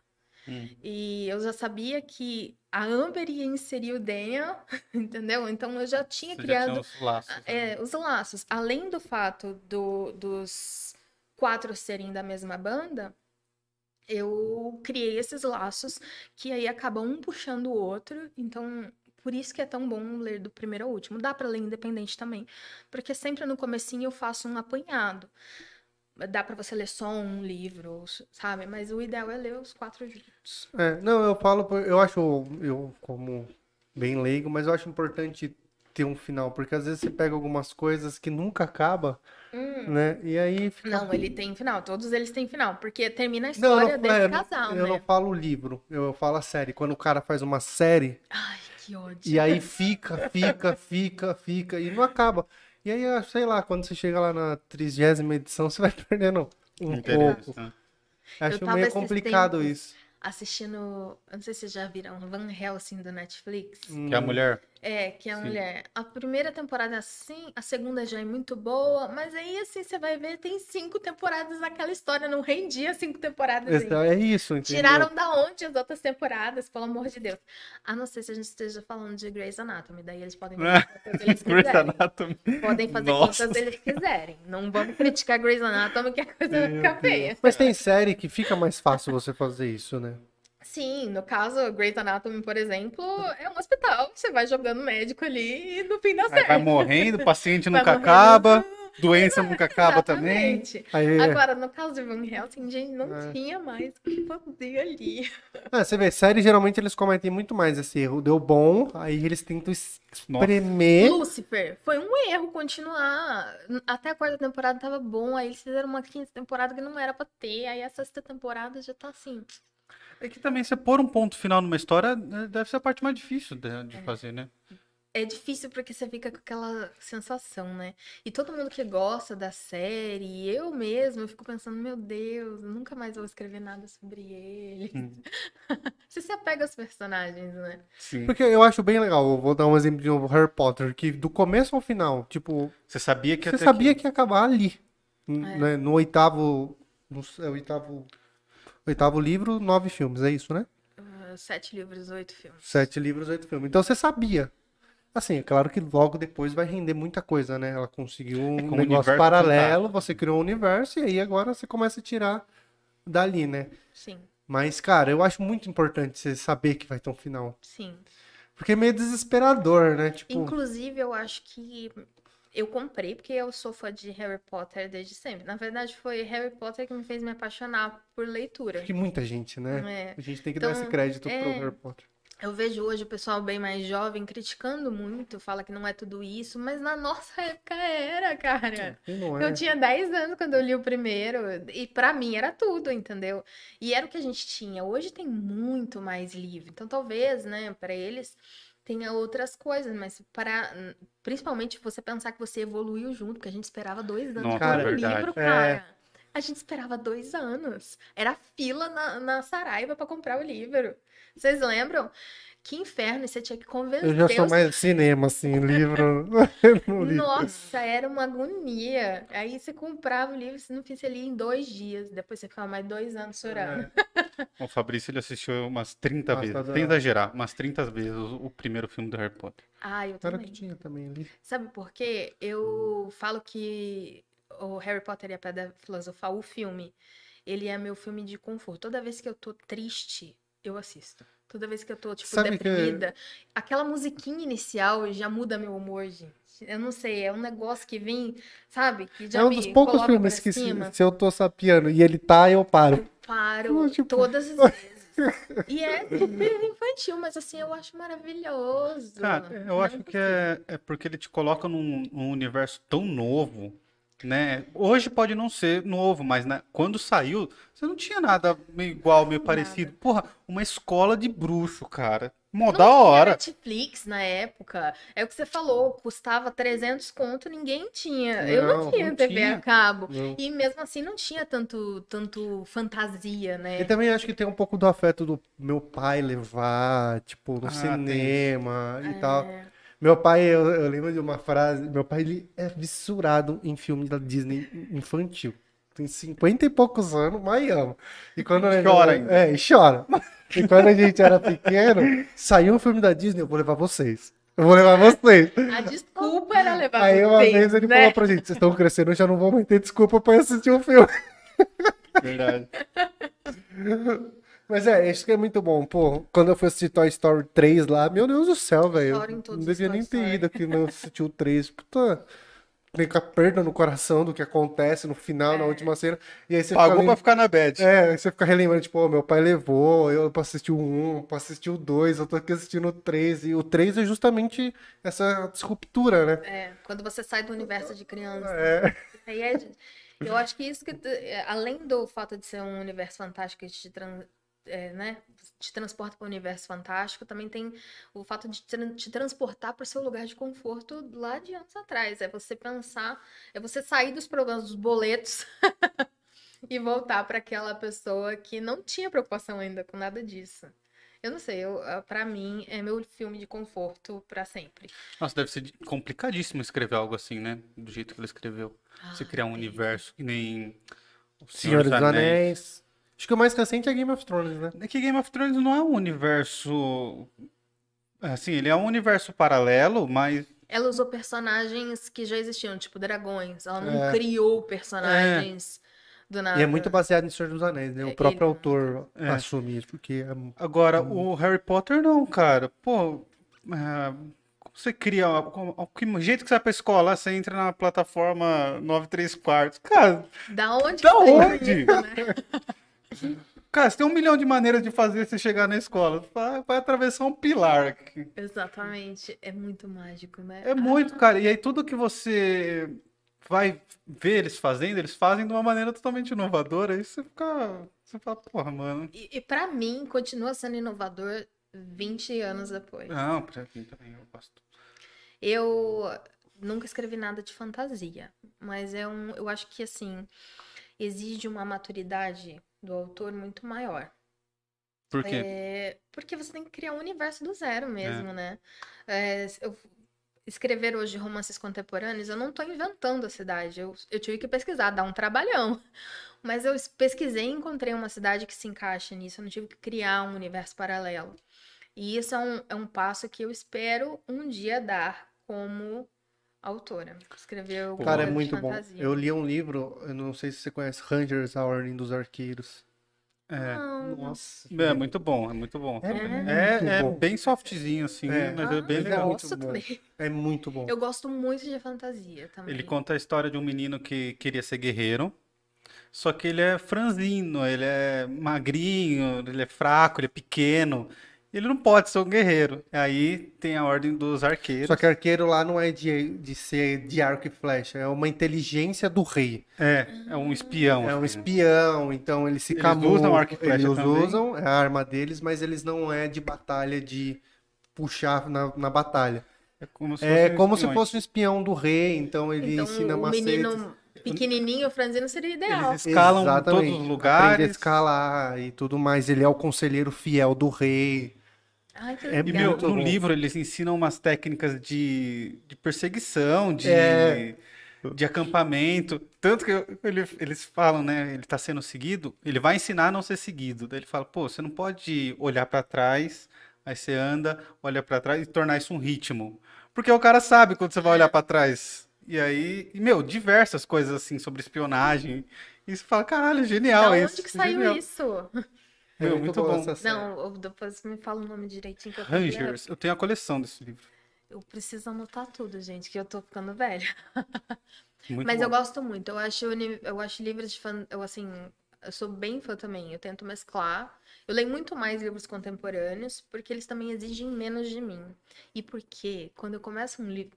Fantasia nunca é livro único, né, gente? Uhum. É a série. E aí eu começo uma série e eu não aguento. E quando eu vejo... Eu, li os quatro livros em duas semanas. Fiquei sem dormir, sem comer, entendeu? Eu É. Não tenho maturidade. E aí eu, eu acabo lendo muito mais livros é, de é, né, romances contemporâneos, mas eu gosto muito de fantasia também. E é um passo que eu espero dar um dia. Mas não, não vai ser tão logo. Porque realmente exige muito mais. E porque a fantasia eh, no mercado nacional ela ainda é bem. eh, tá engatinhando ainda. O que a gente É. conquistou no romance, que a Amazon ajudou muito. Então, hoje, os romances nacionais, eles, eh, romances contemporâneos, de época também nacionais, Uhum. eles estão em alta, mas a fantasia parece que ainda rola um preconceito, sabe? Tem muitos autores muito bons, eh, brasileiros, mas ainda rola um, um preconceito editorial, sabe? Eh, então, é um processo O, o preconceito ser. editorial é para lançar o livro? Pra não você para lançar, pra... não só editorial, na verdade, eu acho que seria um preconceito de geral mesmo. Eh, as pessoas valorizam muito mais, sei lá, Cha- Sarah J. Maas ou a J.K. Rowling do que o a Katharine Hayes, entendeu? Quando você fala em romance contemporâneo, isso não faz tanta diferença, porque eles leem pelo título, Hum, sabe? Entendi. Pela capa, você coloca uma capa com um casal bonito, é isso que eles veem. Agora, quando você vai em fantasia, o nome do autor pesa muito. Vale mais o R.R. Martin ali do que a capa em Exatamente. si. Exato. O R.R. Martin vai pesar mais, vai pesar 90% na escolha de compra daquele livro. Tem uma autora nacional que eu, le... que eu sigo e comprei o livro dela, maravilhoso, inclusive, chama Natália Ávila. Ela lançou recentemente, é de fantasia também. E, e ela tá aí tentando desbravar esse, esse mundo. Mas é um caminho mais tortuoso do que o do romance contemporâneo. Cara, eu pra leitura eu gosto muito de, de ler mais, é uma coisa mais leve, assim, porque, nossa, trabalha pra cacete, daí você senta pra ler alguma coisa mais maçante. Agora eu tô lendo um, um livro do, de trabalho mesmo. Cara, é muito pesado, é muito Sua pesado. dislexia bate quando, Bate quando você tá lendo cacete, sem falar em cacete. voz alta? Bate pra cacete. Eu tô lendo um livro de fa- que fala de inteligência artificial e atendimento omnichannel, que é co- com que eu trabalho. Tipo assim, é bem pesado, é bem legal a E leitura, boring, né? É, é bem legal porque casa com o que dia com o meu dia a dia, só que meio que você tá trabalhando, tá ligado? Porque você, não tá, lendo descansando. exatamente. E aí quando eu- quando eu lia Rangers, quando eu li Percy Jackson, que eu acho muito bom a história de Eu Percy gosto também. Jackson também, que cara, uma coisa que me desconecta, eu acho bem legal. E eu tenho uma dificuldade com leitura que eu tenho dislexia, então eu, eu leio, eu esqueço, aí eu tenho que ficar voltando toda hora. Uhum. tá? Aí eu demoro tem que muito para ler um livro. É, nesse caso tem que ser uma coisa que você vai gostar mesmo, pra você tentar driblar a dislexia pelo, pelo fato de você gostar tanto, né? Eu, trabalhando com polícia, tem dia que. Uma coisa que acaba comigo é violência doméstica e estupro, principalmente estupro infantil. E quando eu tenho que escrever sobre isso, eu termino, sabe quando você termina pesado, assim, com a energia baixa? E, e por isso que eu, eu não tenho lido mais, assim, eu lia muito eh, livro-reportagem. É, Cléster Cavalcante, é, Abusado do Caco Barcelos, tem uns, é, uns autores, tipo José Eduardo Agalusa, são livros maravilhosos, só que eu não tenho mais lido esse tipo de livro porque eu já vejo umas coisas tão pesadas no dia a dia que na hora que eu vou ler eu quero uma coisa leve, tipo a que eu escrevo, entendeu? E não é que eu não goste ou que não seja bom, mas é que eu acho que tá tudo tão pesado que eu não quero uma leitura que vai me deixar mais pra baixo, entendeu? Assim, Sim. É, você falou aí, achei interessante você. Deixa eu jogar a câmera aqui. Você falou do Agualusa. Eu acabei de ler o Os Vivos e os Outros. Você chegou a ler esse? Esse eu não li ainda. Putz, é, tem umas paradas de fantasia nele. Eu acabei de ler, eu tava dando um curso sobre ele. E, putz, o Agualusa é. me Pra mim, ele é um dos melhores autores. Nossa, me indicaram ele assim. Eu tava fazendo um curso de, lei- de escrita, me indicaram. E uma aluna minha também me indicou, assim, sabe? Mesmo na, na mesma época.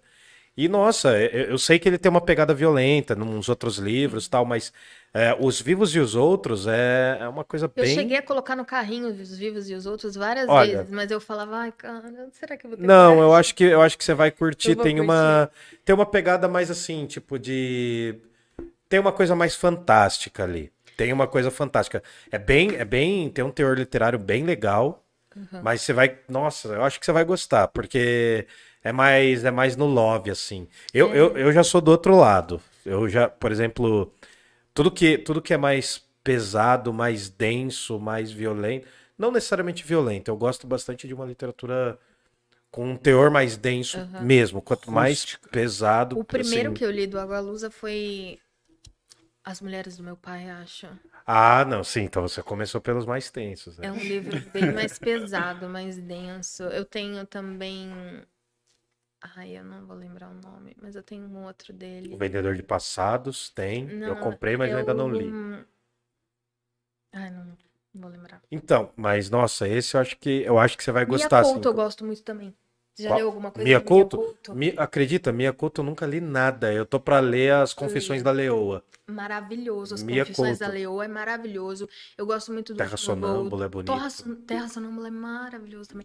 E eu gosto muito de O Último Voo do Flamingo. Ah, sim, esse pessoal fala que é muito bonito também. Eu gosto muito também. Eles têm um livro Mas junto. aí é uma pegada completamente diferente. Não, mas eles têm um livro junto. O Mia Couto e o Água Lusa têm um livro junto. Eles têm um livro em parceria, que eles trocaram uns contos, umas crônicas. Tem um desses livros. Não, depois eu te passo, mas Passa. esse, esse o Os Vivos e os Outros, é, eu, eu tô conhecendo a pegada dele agora, né? Que eu tô Leia fazendo os um outros livros estudo. também, mas eu vou procurar. Sim. Porque esses vivos e os outros eu coloquei várias vezes no meu carrinho. Não, mas vai, vai. Fala, fala, de um, fala de um congresso de escritores. Só que daí tem uns acontecimentos fantásticos. Eu acho que você vai gostar, assim. E eu achei uma leitura muito rápida. A primeira, eu, eu tive que ler ele para trabalho. Uhum. Mas eu li, tipo, ele antes das férias. Aí nas férias eu peguei de novo e li. E agora eu peguei de novo e li, assim, sabe? Pra, pra retomar algumas coisas. Eu não li É. Eu inteiro acho- da última vez. Eu não acho a, a escrita dele difícil, porque tem uns autores que parece que gostam de inventar palavra, né? Nossa, tem. Não tem necessidade disso, gente. Vai ler doutrina, que você vai. Não... Ah, eu tenho lido bastante doutrina também. É, então. Ah, você tá fazendo direito, né? Tô no nono semestre. Nossa. Olha só. São Oh, 10, Deus, 12, são são 10. 10. Quase. Na metade do ano que vem eu me formo. Tô escrevendo o meu TCC agora. Monografia, Apresento a minha- coisa. É, a minha banca agora em novembro. Meu, meu TCC, é, eu tô falando sobre violência contra a mulher. Ah, tema legal. E. Ai, o que que eu já me perdi? Do Não, mas do Agalusa. Enfim, leia os outros, mas eu vou, vou colocar no meu carrinho. Sim, sim. Não, eu tô com muita vontade, porque Ele tem a figura do camaleão, ele fala bastante da figura de um. Escreve que legal. É, então tem uma Sabe coisa um assim. autor que eu acho que as pessoas ficam com preconceito porque geralmente você, você é meio que forçado a ler na escola, mas que eu amo, Graciliano Ramos. Nossa, eu eu adoro também. Amo Graciliano Ramos, gente. E a, a meninada fica com preconceito porque realmente tem uns calhamaço, né? Mas é muito bom. E a- é o, linguajar não é difícil. O livro te envolve. Quando você vê, você já leu o livro inteiro. Você fala, meu Deus, é uma leitura que flui. Eu gosto muito mesmo. E você estava falando dessa questão, é, eu, eu vou, vou- eu ia falar do processo criativo, mas você já me falou que você fez aí uma espécie de storyboard aí, que é, que é, é- é interessante, cada um tem um método, cada uma pessoa que escreve.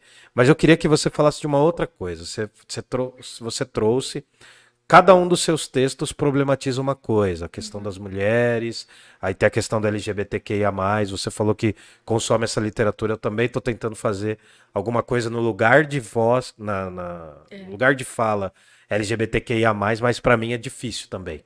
Para mim é difícil já escrever no eu lírico feminino. Não, assim, eu entendo a minha limitação, eu sou homem, eu, eu consigo fazer, mas eu ainda acho que não fica preciso, sabe? Não fica. Eu consigo fazer um diálogo e uma mulher comandando esse diálogo. É, é tranquilo. Mas o problema é entrar no eu lírico feminino mesmo e falar de coisas, assim. Fui até ler Virginia Woolf mais pra conseguir, porque é difícil. Pra mim é difícil.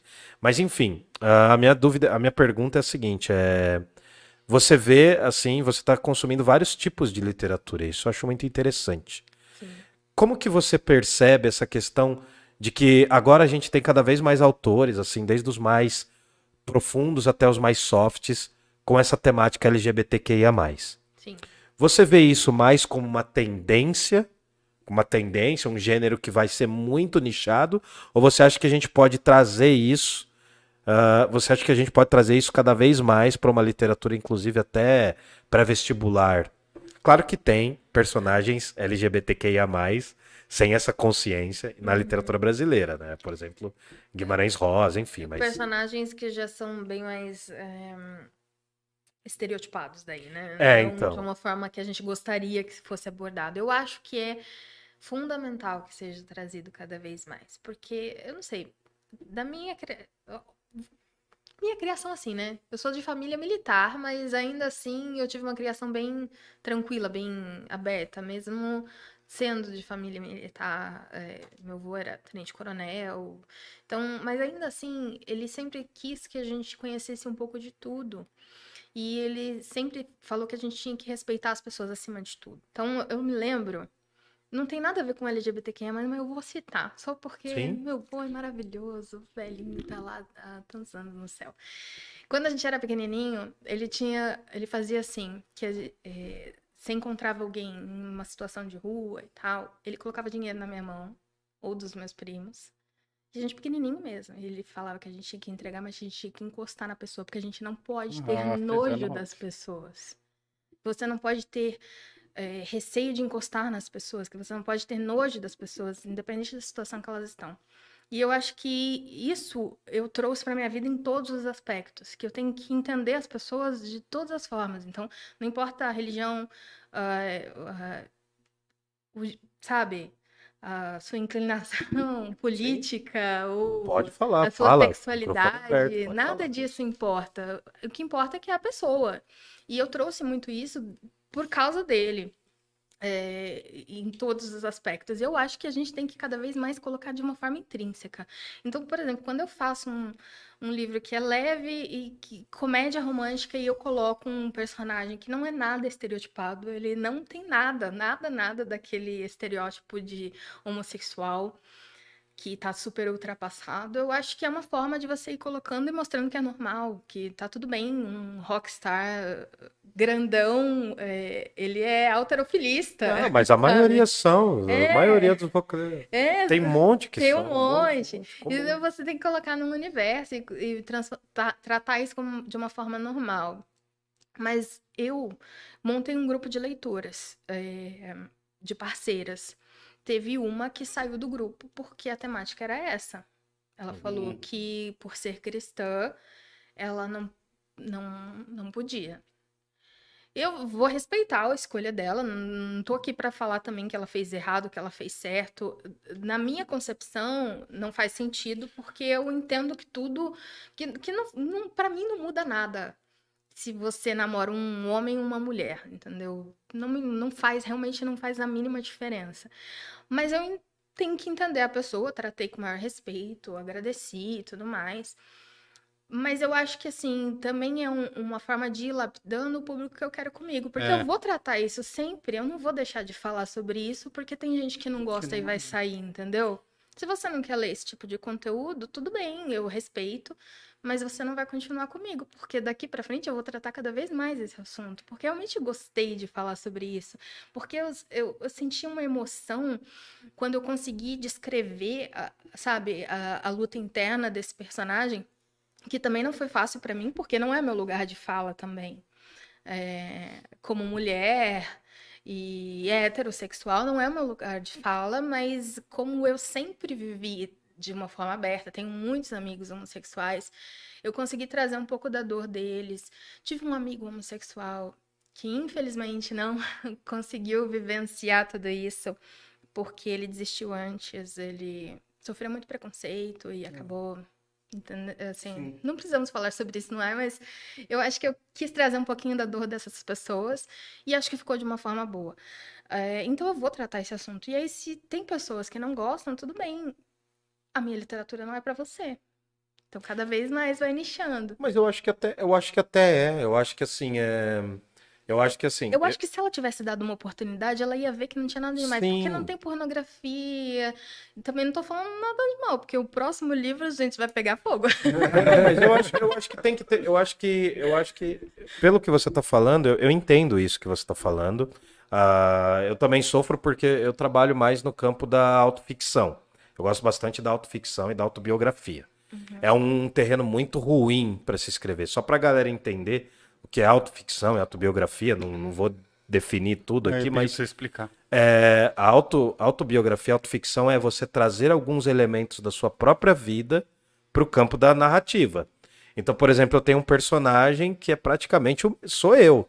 Ele é professor, ele, enfim, ele tem as, as minhas características. Só que ele não, não sou eu, sabe? Então, assim, se eu, se eu escrever sobre ele falando, né, ah, ele tá bêbado na rua, as pessoas vão pensar que sou eu. Porque ele tem um nome parecido com o meu, então, mas assim, eu, eu trabalho muito no campo da autoficção e autobiografia e tô tentando mudar um pouco esses elementos para também não ficar no lugar comum. Porque também ficar falando só de mim não é interessante, né? E não, o- não que os textos falem. Mas o que, que eu acho legal? Eu acho que tem que ter o confronto. Tem. Porque eu, eu sinto que, assim, pelo que você me falou, você trabalhou pensando também nos seus leitores, no seu nicho, que eu acho que é muito digno. Eu penso no meu nicho também. Né? Só que o meu nicho é o mais desgraçado, né? Que é o homem hétero, cis. Então eu tento sair disso também, porque senão eu vou estar só escrevendo só pra meia dúzia de cara. E homem não lê. Homem hétero no Brasil não lê. é, Tem esse detalhe também. Olha, 95% dos. do- 99% é é mulher, né? Não, não. a- a- o, o público que lê no Brasil, quem lê no Brasil são as mulheres. O- a gente pode falar do público LGBTQIA também como leitor, mas o, o homem hétero não lê porra nenhuma. É por isso que tá nessa merda.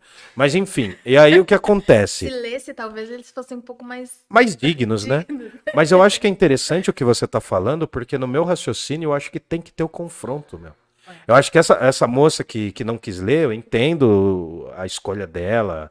Eu acho justo. Cada um pode escolher o que vai ler. Ela não é obrigada a ler. Não é né? obrigado, mas eu acho que a partir do momento que Mas, você ó, tem isso. Essa moça, Hum. é, a gente tava no grupo. Depois ela foi educada, mas ela saiu do grupo sem falar nada pra mim. Era o meu grupo, ela saiu do nada. Daí eu falei: o que será que aconteceu? Será que ela ficou ofendida? Eu fui falar com ela, falei: aconteceu alguma coisa também? Aí ela me falou isso. Nossa, mas Então, a princípio, ela só, tipo, bateu a porta na minha cara, pra depois, quando eu fui muito educada, ela ficar com vergonha Uhum. e justificar. ah, então eu já vou pela briga mesmo. Eu já eu gosto, eu Aí gosto de eu uma fui É, eu confesso que eu não entendo tanto assim, não. Eu fui educadíssima com ela, mas bloqueei depois. Não, mas Eu não entendi por Então, quê. o Ah, Não, Não, não, só para fechar o meu raciocínio, porque assim, eu acho que a literatura é um espaço de conflitos também. Você colocar um personagem como esse, Não é só uma questão de seguir uma tendência. É isso que eu quero dizer. Eu acho que é muito válido para você trazer uma diversidade para sua literatura. É um desafio seu em você escrever com, de um ponto de vista de um LGBTQIA+. É extremamente difícil você colocar ali sem que seja o clichêzinho que passava nos anos 90. Sim. Então Sem acho que é ser muito. o melhor amigo da protagonista É, que coloca entendeu? Britney pra cantar com ela. Sabe, é, então, você entrar nessa dor, assim, eu acho que você tem, tentar, né, é, simular essa questão, eu acho que é importantíssimo. O desafio do escritor e da É escritora é justamente esse. Se eu, se eu falar só de mim, é uma literatura que se Se eu esgota. falar só dos casais tradicionais, é por isso que desde o início já era pra ele ser. E por isso que ele ficou pra depois, porque eu precisava me construir como autora Mas pra aí- conseguir chegar lá mesmo. Eu acho que né? isso é ótimo, e a diversidade é ótima para sua E escrita. aí no meu, só, só concluir isso. No meu nicho, eu acho muito importante o confronto, mas eu entendo também que eu tenho que ir de uma forma mais leve por causa do meu nicho. Então, eu Uhum. apresentei ele, ele rompe barreiras, ele é maravilhoso. É um personagem que tá se descobrindo, e, assim, ele é realmente um personagem muito completo. Mas eu coloquei ele de uma forma sutil. Num próximo eu já consigo colocar um pouco mais. Eu acho que, que é, é- é- isso é mágico, tem que ser. As pessoas têm que ver como normal, como natural. E você tá pensando também numa coisa legal, acho que você não falou, mas você tá pensando no amadurecimento desse nicho. Sim. A, a turma É. que leu o É seu muito primeiro recente. texto daqui três anos já vai estar com uma outra cabeça. Acho que isso é interessante. Hoje a literatura é, um LGBTQIA+, tem bastante livro, mas mais numa pegada mais hot. É, que acabou sendo uma coisa meio erotizada demais no começo, mas que agora tá, tá entrando nos eixos. Então tem uns livros LGBTQ e a mais muito bons. Eh, Tem um- uma autora brasileira também, chama A.C. Os livros dela, Eu Escolho Você e Nossa Escolha, são maravilhosos e são LGBTQIA+. E eles eh, também rompem isso, porque no começo do primeiro livro, o personagem era hétero. E aí ele se apaixonou por um homem. Ele teve que passar por toda a aceitação. Tipo, meu, eu pegava mulher até ontem, entendeu? E é muito bom também. Eu acho isso fantástico, tem que acontecer. E tem que ir também para os livros mais eh, universitários, como você tinha falado, de, eh, de escola, porque não dá pra gente deixar só na- a literatura, tipo Guimarães Rosa, com aquele personagem super estereotipado Riobaldo. colocando isso na cabeça, esse estereótipo na cabeça da, da, ju- da juventude. Eu acho que precisa dar uma renovada, talvez, nesses livros de currículo. Agora você Nossa, tem eu também acho. Não, o Fá tinha falado que não entende muito esse negócio de. da, dela não, não querer ler por causa desse tema, eu não não consigo entender de fato, porque eu acho que é um pouco, rola um pouco de hipocrisia, sabe? Tipo, eu não posso fazer isso, mas eu faço várias outras coisas que Ah, que estão, enfim, né? E ela nem deu uma oportunidade, porque se ela tivesse É. dado, ela ia ver que, assim, eu não descrevi os personagens fazendo sexo, entendeu? Embora eu pudesse ter feito, porque o nicho, é, ele permite isso, né? A comédia romântica permite umas cenas mais picantes, mas eu fiz de uma forma tão sutil que se ela, talvez se ela tivesse dado uma oportunidade, ela não tivesse se escandalizado. Mas eu não acho que no caso dela ela estava com medo de se escandalizar. Eu acho que ela simplesmente não queria dar a oportunidade. Ela não queria ao, é, não queria nem ouvir, sabe? Quando você não quer nem ouvir. Porque você já tá com aquele seu, seu pensamento formado que é homem e mulher, e se não for homem e mulher, não tá certo. Ah, pra mim isso Freud explica. é, eu ia falar isso. Freud explica. Pode Freud ser explica. também, né? Freud explica tudo isso aí. Você falando de trazer mais pro popular, hoje é, a Marvel também ela lançou gibis com heróis é, LGBTQIA+. Aham. Verdade. Ah, ah, o próprio. Não, eu não sei, eu não sei, tá? Eu vou falar primeiro beijo, o primeiro beijo no quadrinho foi do Wolverine, foi do Verdi. Do mais no machão, né? do Luiz Do... Machão. Não, eu, eu não sei do. Eu não sei se é Marvel ou DC, tá? Desculpa a minha ignorância.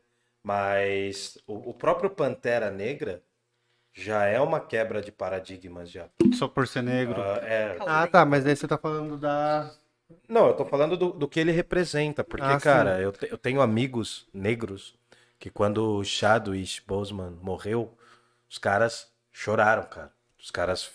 Porque o cara representava muita coisa pra ele. É, como o é uma das primeiras feito. vezes que um negro ele é representado como um Sim, rei rico, sim. sábio, forte, né? Normalmente tem o o negro elemento é o- do- Cara, eu tava vi- Você viu o Brau falando disso? Isso é Não. incrível, cara. Ele falou que é, vou usar o termo que ele usou, tá? É, ele falou que os, quem é preto, preto é rei. Ele fala. Quem não é, é os pardos. Ah, Você viu ele vi falando falando disso? Porque ele fala justamente disso, que os pretos, eles vêm de coroa, de coroa africana e tudo mais, e enfim. E o pardo não. Achei muito interessante isso que ele falou, cara. Depois vocês escutam lá mano a mano, que daí ele explica melhor. Porque eu não saber Fez com a. Carol com K. Mano Brown é único, cara. O que, que você ia falar? Brown, nem sei. Mas enfim, quer ir pro chat? Podemos ir, Quer, cara. quer falar mais alguma coisa em relação. A galera Tem bastante. Tá curtindo mesmo. tem Tô, tem- tô aqui, tô curtir. bom. Gente, ainda tô não. É. Não, vai embora. Vai embora. tá- fora. Vou fazer uma pergunta pra você. Você dá um socão nele, a gente sai no JJ na página policial. Tem que filmar e fotografar. tá, tá filmando. Na live, ao vivo. Mas aí tem que ter alguma coisa mais, mais interessante. Tipo, você deu um soco por algum motivo, sei lá, tava dando em cima da sua mulher. Você tem que ter, tem que ter alguma coisa assim. Sem Ia né? dar uma boa história, porque é meu irmão, né? É, Não vai ser tá legal. programa do ratinho, né? Tá-. Meu, ontem a gente tava conversando, um bom X o assunto, sobre o dia do. Que foram 12 pessoas fazer o teste de DNA e nenhum era o pai no final das contas, mas. Ah, mas isso aí é. Não é possível, né? Ah, não sei. Não, ali é armado. Quem se submete a isso, mano?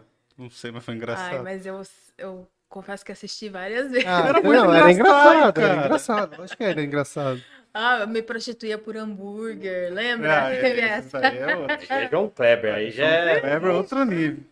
Ai, Tônia Abrão, Sônia Abrão. Nossa, eu não consigo. assistir, Márcia Minha mãe. Goldschmidt. Ai, eu não dou conta. Bom, você quer fazer hoje o chat? Que daí que eu faço? Vamos lá. Ah, fala pro pessoal que a gente vai ficar com aqui pra colocar lá no nosso sorteio e eu vou pedir pra você autografar. Ah, aí isso. você autografa e aí depois a gente a gente tá bolando alguma uma maneira Quando de tiver, sortear. quando chegar o livro impresso, eu mando aqui também. Pô, Tá, legal. Nossa. Legal. Vai ser só da série, por enquanto, os outros ainda não, porque, gente, é um rolê. hein? É um rolê fazer impressão Pode mandar, pode mandar. independente. Um rolê super trabalhoso.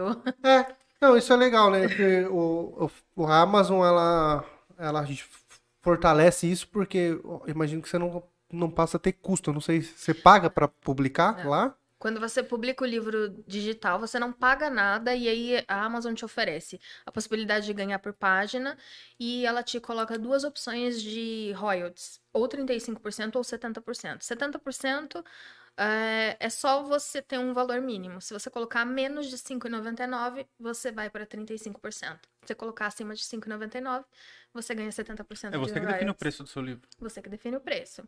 E Que você... legal isso deles, né, E cara? quando vai naquela promoção de livro gratuito, não interfere ali, não, você não deixa de ganhar a Por você Cara, você seria eu- gratuito? todas as, as obras. Não, porque daí você perde as páginas lidas, né? Não. Por exemplo, é gratuito pra baixar, mas a galera paga por. Como no YouTube.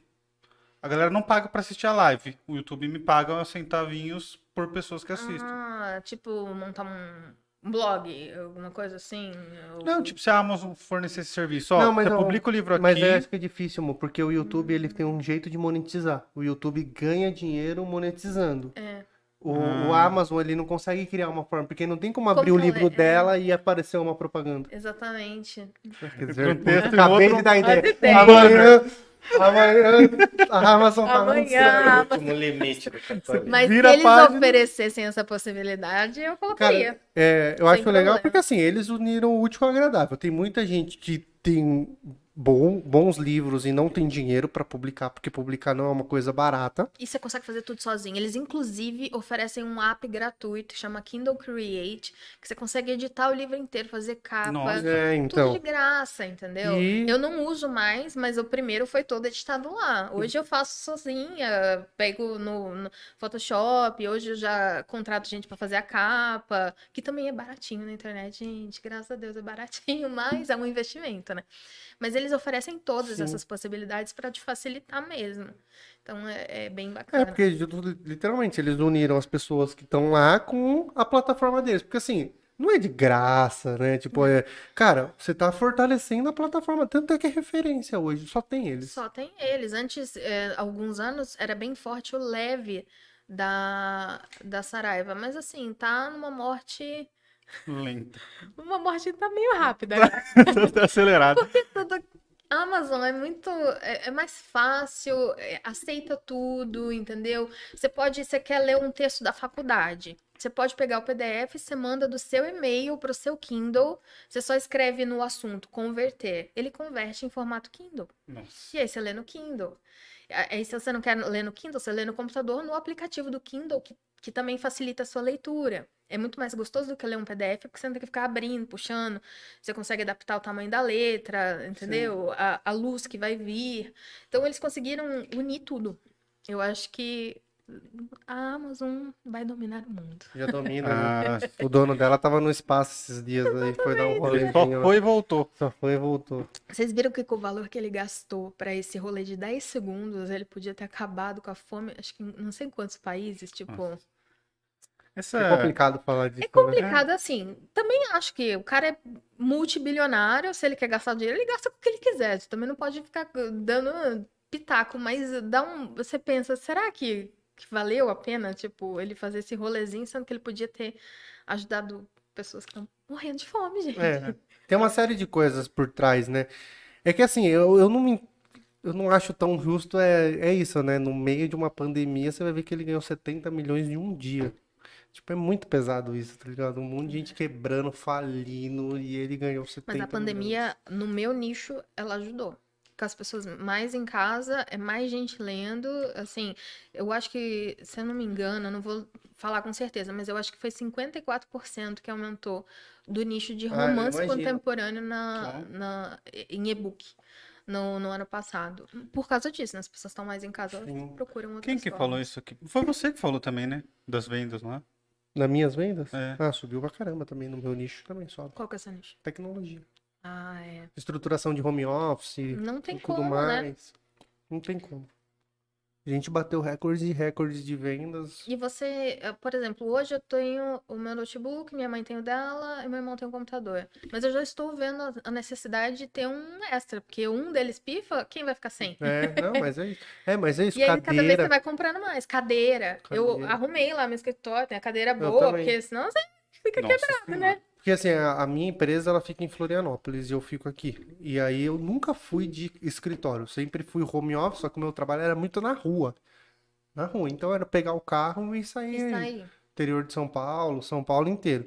Aí quando vem pra home office que tem que ficar o dia inteiro sentado, a primeira coisa, puta, minha cadeira começou a queimar minhas costas. Não Aí é? você vai Foi comprar. por isso que eu fui pro Pilar. É, você vai comprar cadeira. Cara, não tinha mais cadeira pra comprar. O mouse que eu comprei, que eu paguei 35 reais, o mesmo mouse na pandemia, 79. As cadeiras, Tudo em falta. Gente, tava tipo dois mil reais. É. Eu falei, que isso, agora dá uma baixadinha, mas nossa senhora. E eu tive que arrumar tudo também. A lâmpada não era adequada, aí acaba indo pra construção também. Enfim, né? Você vai emendando Vai É, você vai mexendo. E você vai Mas- ficando mais em casa, você vai achando mais defeito. Eu, particularmente, me apaixonei por home office. Eu também gosto. Não, não sei se eu me adaptaria de novo trabalhando eu numa também não. empresa, sabe? De todos os dias. A minha chefe, ela pediu pra eu pra fábrica e ficar uma semana lá, né? E assim, é, é muito legal, porque você vai pra lá, e Você você tá, você, gente, você tá né? com todo mundo e tal. Mas a dificuldade que eu tenho de trabalhar, porque, mano, é uma empresa que tem 4 mil funcionários. Falando na sua orelha. Então aí você vê, assim, um galpãozão enorme com um monte de gente sentada. É claro que na pandemia tava tendo rodízio, tinha menos pessoas. Mas mesmo assim, alguém levantava pra mexer na impressora, eu olhava. Alguém falava, eu olhava. Eu não conseguia me concentrar. Aí eu falei pra ela, falei assim, cara, é muito difícil pra mim trabalhar daqui. Fora que o, o desconforto de você não estar na sua calça de pijama. É. né? Porque fala a verdade que Nossa você não usa Senhora. calça de Pior pijama que o dia não, inteiro, porque é eu o dia uso. inteiro reunião. Eu também, mas é daqui da, da parte de cima só. Todas a as parte de audiências que eu baixo é- fiz pela web, eu tava de Não. short e perna Eu tenho, eu tenho mania, eu acordo, tomo banho, me E se troco. arruma inteiro. A maioria das vezes eu coloco uniforme. Duas coisas que são impagáveis no home office. Primeiro, tomar o seu próprio café, porque tem lugar que o café é de cagar, né? E segundo, cagar em casa, né? Puta que Ah, essa pariu, você não ter que usar o banheiro da firma é É impagável. Agora A minha esposa, a minha esposa você até me traduziu zoou. a conquista do ser humano contemporâneo. Não é? Poder A, em casa. a minha gente. esposa me zoou que eu fico de calça jeans e tênis em casa. Cara, mas eu também, mano. Eu fico de Se calça eu jeans. não Eu tiver não, arrumado, eu não leio. Não. Se Você eu não lê? de- Não, assim, é porque também... Mas você sabe, cara, desculpa só te Não, interromper. É, para eu ler, quando eu tava estudando pra OAB, eu precisava estar de tênis apertado, porque eu- senão dava sono. Eu lia no quintal andando assim. Cara. Ou sentado, pelo menos. Acho que se você vai muito pra cama, você acaba cochilando, né? É. Pra essas coisas mais É muito densas. chato. Mas fala o que você ia falar. Não, não, eu só falei que é, a minha técnica é essa, cara. Eu levanto de manhã, dou aquele home office no banheiro primeiro, né, aquela- aquele check nos e-mails, tá ligado? Aquela coisa assim. Dá uma Aí- conversadinha com. Olha os grupos. É, dá, dá uma relaxadinha, daí eu tenho, eu tenho que pôr, eu tenho que estar. Cara, é que assim, eu não gosto. Desde quando eu estava na faculdade, eu não gosto de ler em biblioteca, cara, acredita? Acredita Ah, que eu É também doideira? não Eu Eu nunca gostei de ler em biblioteca, eu ficava muito perdido. Ficava nessa mesma situação que o Fabrício falou aí. Nossa, alguém levantou ali, passou alguém, você que te cumprimentou. É, Cara, não dá. Então eu fico em casa, eu levanto tal, boto a roupa e vou ler, mano. Tipo, o dia que eu tô livre pra ler. Cara, e quando eu tô de tênis, nossa, cara, tênis, todo montado, bonito. Todo Nicolas Cagezinho. A leitura sai, a leitura sai. Agora eu tô ni- É, isso aqui no Brasil é feio, mas na Irlanda do Norte também é feio, né? Também é feio. também é feio. mas é isso aí. Bom, deixa eu ler aqui os comentários. A Elizabeth Davi mandou boa noite pra nós. Edilene Francelino. Ai, que linda. Acho que é pra você. Mas quem, Mas pode ser para vocês também. Eu acho que é pra você. quem você for conhecendo, pode ir falando aí, vai dando É, salve. a pode mandar um salve falando. pra galera. A Glaucia Oliveira. Me inscrevi, agora posso comentar. Muito obrigado, Glaucia, por ter se inscrito no canal. A Karina é maravilhosa. As histórias dela são sucesso. Amo demais. A Glaucia Ah, mandou. linda. Emily Obrigada. Ferrai- Ferrares. Preciso dizer que a Karina e os meninos da TG são perfeitos. Ah, linda Não, também. TG. TG é. TG, The Garage. Ah, Tem poxa. sigla, né, gordinho? Eu, eu comecei a Karina e os meninos, eu já. Jogar. Pô, meninas, tem que elogiar eles também. Não pode Não, elogiar os nossos roqueiros. A Star Carter mandou boa noite. Eu gosto de todos os integrantes da banda. A Glaucia mandou. Eu gosto de cada um dos integrantes da banda, mas a história do Liam ganhou meu coração. Eu falei que o Liam é sucesso, gente. O, O Liam é Bad o Boy. Bad Boy. É, Que é o baixista, né? É o, É o guitarrista. guitarrista. O baixista só é louco. o baixista só é o louco. O Wildo é o baixista, mano. O baixista é o louco. O baixista é o doidão, mas é- é- É o Noia. ele é maravilhoso também. é o Gael. Gael, Gael é um nome bonito. É, a Vânia Nascimento, que linda. Acho que é pra você também. É, a Star Carter, a escrita da Karina é ótima, muito divertida. A Glaucia mandou. Brandon e Natasha e ciúme de vocês são perfeitos também. Ah, obrigada, amor. Brandon e Natasha e ciúme de vocês são perfeitos também. Acho que é isso. Ela mandou que você é maravilhosa. Maria Edilane, tinha que ser você. É o meu favorito. É Do o de- do baterista. Do baterista. Uhum. É o meu favorito também. Hum, todos são maravilhosos, mas o Noah é o meu queridinho. O Noah é o, o nosso príncipe do rock. É o É principeso. o fofinho. Quem mandou isso daqui foi a Emily Ferrares, do Noah. Gabriela Fagundes. Quero ler todos. Eu quero Leia. também. É, Maria Elidi, Elidiane. Charlotte, amo ela. Elizabeth Davi. É verdade, as mocinhas, a gente falou muito das mocinhas, as mocinhas são maravilhosas, gente. Minhas mocinhas são todas empoderadas. E uma coisa assim, eu falo que a meninada gostou muito do, do, do Liam, porque ele é o bad boy, mas mesmo o meu bad boy, eu não consegui ir para aquele tipo. que feriria meu feminismo, acho, sabe? Tóxico. É, eu não conseguiria que ele fosse abusivo. Embora isso venda muito, mas eu é uma barreira pra mim. Inclusive é uma das barreiras que eu estou rompendo nessa coisa de escrever sobre máfia agora. Não vai ser abusivo, mas tem que ser um pouco mais um bad boy mais pesado, né? Mas isso é, um, é, um- é uma coisa assim, eu não consigo escrever porque eu, eu não, não quero escrever pra minha personagem, pra Ria, um cara que eu não gostaria pra mim ou pra um- uma amiga, sabe? Uhum. Então todos são mara. A Elizabeth falou: não deve ter medo, de- não deve ter medo. Escrever é aprender, ler é saber. Acho que foi do, do início, né? De medo de sim. publicar. Ai, foi um super medo. Agora não tem mais, não. Quer criticar? Hoje veio um, um cara criticou, tinha que ser você. Ah, não gostou? Tudo bem. Eu, eu vou falar pra você, a, a crítica nem é o pior. Eu não gosto muito do- dos passivo-agressivos, assim, sabe? Normalmente é de alguém, um amigo, alguma coisa assim. Ou quando é passiva-agressiva amiga. Nossa. Ai, teve uma amiga que eu nem tenho falado muito com ela, que era uma amiga super próxima, mas que fez uma piadinha tipo livro Sabrina. Mas uma piadinha desnecessária, sabe? E se eu quisesse escrever livro tipo Sabrina de banca? E daí? O que que tem? Né? Qual é o problema? Tem um monte de autor que escreve e são tão dignos quanto. É um trabalho também.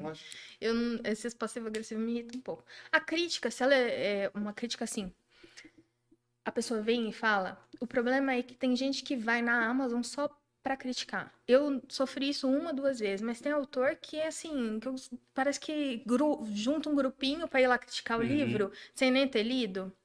Tá uma... O hate, sabe, que era Hate de comentário de reportagem, tá indo pra lá. Ainda não fui muito alvo disso, espero que demore. Não, mas quando for é sinal de sucesso também, porque. também, no- Estão procurando grupinho de hate? É. Ter hate é o novo fã-clube. Fale gente- mal, fale bem. É bom ter. É, Deixa eu ler aqui. Perdeu aí, Me perdi. Não É, deixem de se inscrever enquanto os gordinhos estão achando aí, ó. É. Isso, ó, a Karina aborda temas fantásticos do nosso cotidiano. A Esther Carter mandou. A Maria Lidiane mandou Rafa Witt. que Lembramos. é o- Lembramos. Rafael Witt. Aí minha mãe mandou também. Ele é fofo. A Elisete. Rafael Witt. Boa noite a todos. Ele é, ele é da hora também, o Rafa. Ricardo Tio Ri. Boa noite, povo. E depois ele mandou algo aqui, acho que, Em sei lá, alemão. em alemão, em russo. O que, que é isso aqui, É Rafael? alemão, é alemão. não sei. Você não tá vendo? Alemão não, é em russo. É em russo? Porque Ah, deve ser falou- porque eu falei que tava pesquisando palavras. Ah, Mas é. calma aí, gente. que Tô o tio Ri- pesquisando. Ele fala só oito línguas. Nossa, meu sonho. É, Quem então. nunca teve sonho de ser poli- poliglota, né? Hoje eu me contento aí em falar. Em bebê. Eu... Não ser triste é minha meta. E falar português. É. Boa noite, povo. A Karina é show, a Glaucia mandou, a Gabriele Viana. Amo James Arthur. Ah, do livro. Da música, Say One Let Go. Glaucia Oliveira, amei conhecer essa escritora. Não largo mais não. Ó, ah, que ela legal. é uma... linda. É muito legal como surge a ideia para o livro. A Esther mandou, a Karina é ótima. Aí, corações, corações. Tio Ri. O baixista é sempre muito mais legal. O mais maluco. E tô fazendo aula com o Ricardinho Paraíso. Recomendo ver os vídeos da banda dele. Olha. Uh, O baixista é doido mesmo. ah, o meu baixista é doidíssimo. A Glaucia Tem os Oliveira. melhores apelidos. Na expectativa dos próximos livros. Ellen Jesus, Linda K. A Ivone Oliveira mandou corações. Tio Ri mandou. Netflix foi a pioneira. Popcorn, Popcorn Time, a bucha de canhão dos pirata. Netflix a 55 reais, gente. Socorro. Então. isso? Tá. Eles falaram que ia Tá de aumentar. brincadeira. Tá aí, Eu acho que cara. pra quem é quem paga o HD, 55. 55, gente. Dá pra pagar Globoplay, Amazon. Tem um stream novo que saiu. Ai, lá vem. Chama Chama Torrent. Vai voltar pra Vai voltar pra essa era mesmo, Vai velho. voltar. Já vai voltar pra minha máquina muito em breve. Tio Ri, por que o russo? Por que o russo? Ah, esse livro novo, ele, assim, tem o Brandon e Natasha, e a Natasha, eu queria usar para ela o sobrenome Dimitrov. E aí eu falei, não, ela vai ser russa. E essa personagem do próximo livro é uma das irmãs dela. Então eu acabei pegando essa linha. E no meio do livro da Natasha, ela tá num bar e ela é abordada por um cara meio folgado, sabe? E eu pensei, como que ela vai sair dessa? E eu não queria colocar uma cena, tipo, do, do Brandon saindo do nada para defendê-la. E aí, e eu queria, tipo, empoderá-la também ali. Aí ela saiu, ela falou uma coisa para ele. Depois o Brandon, pro cara, o cara sumiu. E o que ela falou foi o nome do tio. E aí eu falei, cara, o tio dela tem que ser o tio, pai, sei lá. Mas eu não queria que fosse pai, entendeu? Uhum. Eu pensei que ser alguém barra pesada. E aí eu falei, vou colocar esse nome. E aí quando eu vi, na verdade, a, a ideia desse livro, eu não, não ia fazer esse livro, nada, era só, tipo, a Natasha ali. Mas eu tinha acabado de lançar o livro do Matt, no dia 13, e aí eu tava passando no Instagram, eu vi uma capa pronta, com uma personagem loira, e o cabelo loiro dela veio a história inteira do livro seguinte. Eu falei, gente, essa personagem, calma aí, é a Lana, é aquela irmã da Natasha. E aí já veio tudo, e, e por isso o russo. Mas foi tudo do sobrenome Dimitrov, que eu queria usar. Muito legal. Ah, tem umas coisas que a gente quer também, né, gente? Você fala, ah, queria tanto usar esse nome. A Karina é muito simpática, linda. Glaucia, eu quero muito esse bang bang. Por que os músicos são instrumentos de rock? Por quê? O quê? Calma, deixa eu tentar entender aqui. Por que os músicos são instrumentos de rock? E não de outros instrumentos como metais, sax, flautistas, violinistas. Ah, tá, entendi. Porque eu quis uma Ou banda de ainda rock. cajonistas, arpistas, tem algo a ver com a playlist? Nossa, Adivinha quem foi? eu ri. Não. eu gosto de rock. Simples. Eu gosto de rock. Faz um personagem em homenagem a ele que Eu não toca. saberia escrever nada sobre Harpa de arpista, gente. Como é? Eu não saberia nem por onde começar. Tem harpa de boca. Harpa de boca. Churrinho Arca de folê, ar- é, Gaita de é, fole. Gaita de fole. É, não sei nada sobre isso. E rock, eu, como eu escuto, né? Eu gosto de, ga- de gaita de fole por causa do filme Coração Valente. Coração Valente. Ah, Melhor filme ever. sonora. É. Isso é bonito, eu assumo que eu gosto. é Eu. Olha, temos um filme em comum, os três. Bingo, hein? Primeira vez. bom. É, eu- Eu acho que o Almeida ele tem uma cara de quem gosta de um filme mais cult, né? Não Hildo, necessariamente, é, é porque é o costume mesmo, é com que eu trabalho, então acaba sendo, mas eu gosto de umas coisas assim, normais também. Transforma. normais. Eu acho muito legal essa definição. É que eu acho que o anormal, o anormal é o que curte coisa cult, cara. De- Eu gosto bastante de coisa cult, que você falou de literatura russa, coisa russa. É. Eu gosto muito, é uma das literaturas que eu mais consumo. Ah, o meu irmão bastante. ama, ele ama literatura russa. Então, ele curte um Dostoiévski da vida? E, e, assim, são os mais caros pra comprar, É. né? Que no aniversário dele ele me leva a bancarrota. Toda vez que ele Nossa. pede um livro que você vai, você tem que encomendar do buraco negro. Ah, O puto do livro. Dostoiévski, Gogol, Chekhov. Embora eu goste de romances leves pra ler, filmes eu gosto de sangue, gente. É. Eu sou muito do ação, aventura, polícia, pá, pá, pá, tiro, porrada, bomba e pegada de herói também. É o que eu gosto mais. Muito legal. Família Sopranos já assistiu. É uma das minhas favoritas.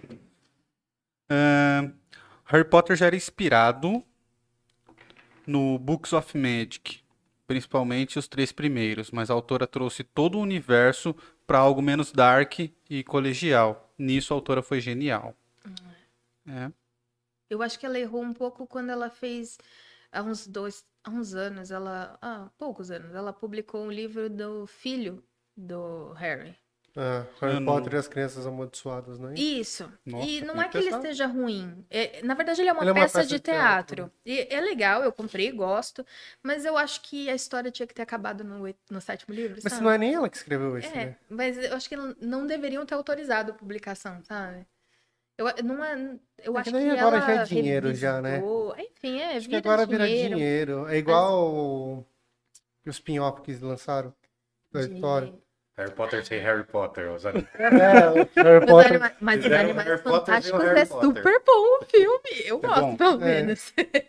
Agora estão falando que vão sair um só do Dumbledore. Aí fala. Ai, aí já, já virou bagunça, né? Não tem necessidade. Inclusive que o Dumbledore é gay, vai falar O que eu filme. acho que, que é legal é que quando ela criou o universo todo, inspirou em, por exemplo, tinha tipo o livro dos mortos, o livro do- dos animais fantásticos, e, e tudo isso é legal porque tá dentro daquele universo naquele momento.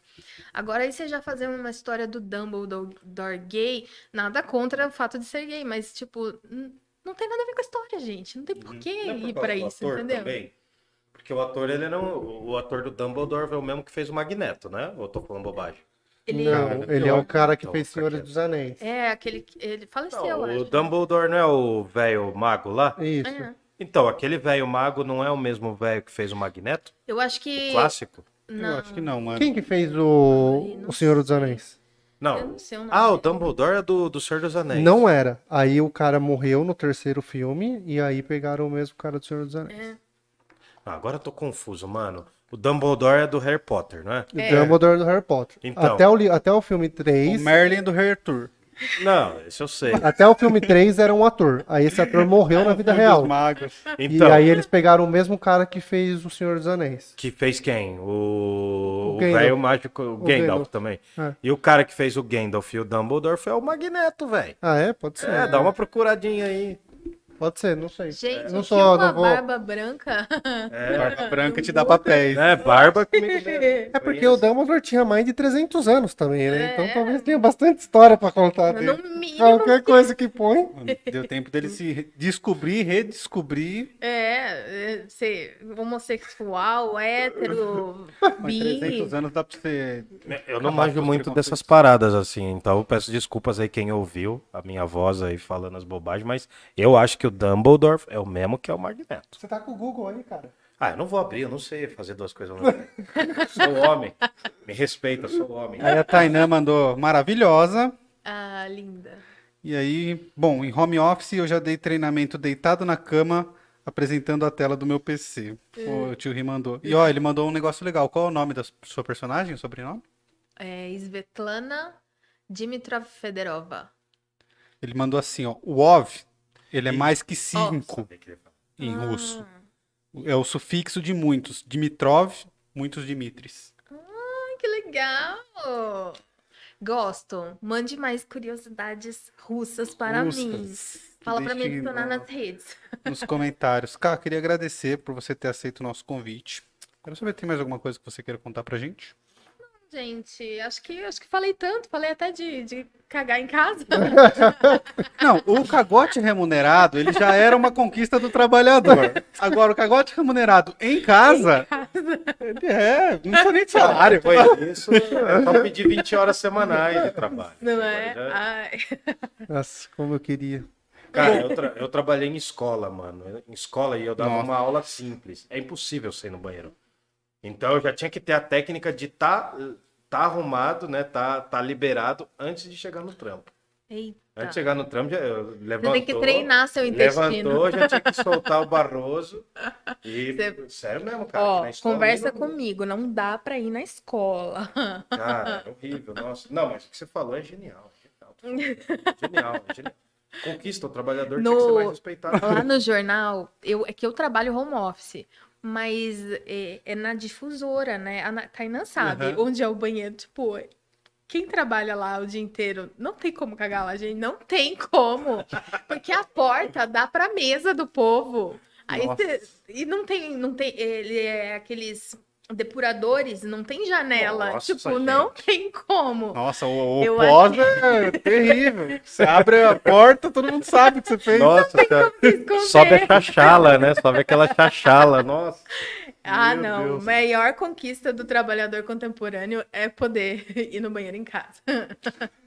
Cara, quero agradecer. Muito obrigado por ter aceito o nosso convite. Eu que agradeço. Ganhou fãs. Ah. Quero agradecer pelos presentes aqui também. Quando chegar o livro, você fala pra gente que a gente vai comprar. E divulgar. e divulgá-lo. Eu quero Verdade. ler. Eu quero Fala pra ler. gente, pra gente publicar lá nos stories do Parla também. Isso. Ah, tem um videozinho dos, do, da pré-venda, vou mandar pra vocês. A gente Se eu quiser lá. comprar o livro, o seu livro hoje, como eu faço? No meu perfil tem o link do, do- da loja virtual, que no caso eu aprendi a fazer sozinha, então valorizem. Putz, eu valorizo. Gente, Eu aprendi a fazer um trampo. site sozinho, muito foda. Mas eu consegui fazer, tá funcionando, dá pra pagar, tá bonitinho, tá zeradinho. Eu até ia pagar, mas eu entrei em contato com duas pessoas, duas pessoas para fazer o orçamento, nunca me responderam. Nossa, Nossa. dá mais raiva, né? Que raiva! Eu tô querendo pagar, gente, eu tava pedindo de graça, sabe? Aí eu falei, eu vou fazer isso aqui sozinha também. E aí eu consegui Fez. fazer. É. E fiz. O Parla é um espaço de reclamação, então eu queria mandar aí com e a merda. Mano, mandei mensagem ontem, 9 horas da manhã, os caras me responderam hoje. Aí eu respondi assim, amigo, já marquei com o seu concorrente que me respondeu na hora. Aí o seu atendimento foi encerrado. Lindos, Tomar no né? Aí se eu precisar fazer um exame, eu tenho que ir aí, porque só vocês têm algumas máquinas também. É, tem algumas. Mano, eu fico puto com isso, porque a galera tudo reclama. Você vai. Eu, tá eu dava ruim. treinamento, eu dava treinamento, aí chegava lá os caras, não, porque tá difícil, não sei o que, não sei o que, não sei o que. Fala, então deixa seu contato aqui, se alguém me perguntar, eu te indico. Aí você indica a pessoa, manda mensagem, o cara não responde, o cara some. Aí você fala, tá explicado porque tá ruim de serviço, né? Eu, eu pedi indicações no grupo de jornalistas mulheres, aí eles me mandaram o telefone desse rapaz, ele é muito simpático, mas ele parou de responder do nada. E ele nunca me passou orçamento. Eu pedi, ele me mandou um exemplo de, de site que ele tinha feito da loja virtual. Eu falei, ah, tá bacana, é isso aí que eu quero mesmo. Me fala o seu orçamento. Tá, vou mandar. Só foi, não voltou mais. Aí, não, 15 dias depois eu falei, e aí, me manda. Ah, eu vou mandar. Eu falei, não tá querendo, né? Fazer o quê? É, dá raiva disso aí mesmo. Vamos nessa, gordinho. Vamos, Chegar. vamos nessa. Que Muito amanhã- obrigada, eu adorei. Foi super Cara, eu gostei também. energizante pra semana. É bom como vem pessoa quando, como você, que é bem simpática Ah, e fala, Fala. fala, assim, não no, no sentido de falar bastante, mas desenrola o assunto. Não vira uma entrevista, porque vira uma conversa mesmo. Ah, eu gosto. Isso é muito legal. Isso é muito legal. Cara, Divulga suas redes aí, fala aí Isso. também se precisar. Arroba autora Karina Reis em todas as redes. é Você falou como eu compro o livro? Reis. Não falou. O livro, no link do, do, do meu Instagram, tá no link da bio do meu Instagram, já tá o link direto da loja virtual. Um livro avulso, R$ 39,90 com frete grátis, posso falar o valor, né? Pode. Pode, claro. Com frete grátis, R$ 39,90. E o box com os quatro livros, R$ 109,90 também com frete grátis. Muito Para o bem. Brasil inteiro, frete grátis? Pro Brasil inteiro. Porque aí manda tudo como registro módico, não cobra distância, cobra só o peso. Hum, É os macetes que você vai descobrindo quando você decide. Ah, é verdade. Eu fui mandar um livro, aí tem um. Se você mandar como pack, vai calcular a distância, daí você tá lascado, né? Agora, se você mandar como carta normal, é- você pode até 5 quilos e você paga pelo peso, não pela distância. Tem um esquema até melhor, Você vai descobrir um agora. que é você mandar como livro. Se você manda como livro, sai mais barato ainda. É, eu Sai acho que é Tem um dois, termo lá, é. é, 2,50 ou 3 reais. Expresso, né? Não não é esse? Não, não chama isso, Fabrício? É, eu não sei, mas chega lá no correio, porque eu Vou fiz perguntar. isso. Eu, eu mandei um livro, eu cheguei no correio eu falei assim pra moça, é, eu queria mandar um livro. Ela falou assim, então é 3 reais e vai pra qualquer lugar do Brasil. Ai, que benção. Fica bem mais barato. Tá vendo? Não foi tão inútil ter vindo. Três, não é? Cinco? É, acho que é de 3 a 5 reais. Cinco reais. Fica cinco Eu já reais. tava achando. eu- Ah, alguém- Pelo outro modo que eu tinha calculado, ia ser 11, já tava 5. Muito obrigada. Aumenta É. um pouquinho o nosso lucro, cara. Aí eu só não sei como que é pra fazer o box, tá? Porque daí tem também... Na verdade, o box, eu pesquisei pra fazer a caixinha de box mesmo, mas não acabei não encontrando. Então, o que eu encontrei foi a caixinha, tipo, impresso normal, assim, Uhum. não aquele box durinho. E aí é o que eu vou colocar como um brinde mesmo. Quando eu falo box, seria os quatro livros Tá, juntos. beleza. né? É, só não sei como que funciona, porque ela lá ela me explicou todas as regras, porque eu peguei uma atendente muito boa do peso, tem correio. uma- É, tem uma sorte É, também, né? e, e ela me explicou todas as regras, só que eu esqueci. Eu vou conversar, vou lá, vou lá. Vou lá que eu preciso mandar mais umas cartinhas com os miminhos. Eu mandei lá no correio da, da Hortolândia lá. O pessoal lá é bem atencioso. Lá na. Esqueci o nome da rua. Ita- Tirapina. Tirapina. É, tirapina mesmo. Lá. O pessoal lá do correio é bem atencioso. Gente, me convidem mais, eu gostei muito. Gostou mesmo? Me convidem quando vocês forem entrevistar uma pessoa bem. Entrevistar não, né? Conversar com uma pessoa assim, bem divertida, me chama aqui, eu tô dentro. Legal. Então, agradecer os patrocinadores, né? A Move 8, a IC Pinturas e a Pizzaria Giuseppe. Todos os links estão aqui na descrição. É, ajude a gente através do Pix. Se você vê valor no nosso trabalho, faça o Pix lá pra gente. Ajuda muito. Você pode fazer o valor que você quiser, o valor que você entender válido. E apoia-se também tá aí para isso. E temos o Super Chat, que é, acho que a galera não vai mandar mais, manda o Pix. Se não puder ajudar a gente de forma financeira, não tem problema, a gente entende. Mas aí- a gente tem um porém. Você pode se inscrever no canal, você pode compartilhar o vídeo e você pode dar o like. E nada dessas coisas custam. É tudo de Então graça. só ajuda a gente aí.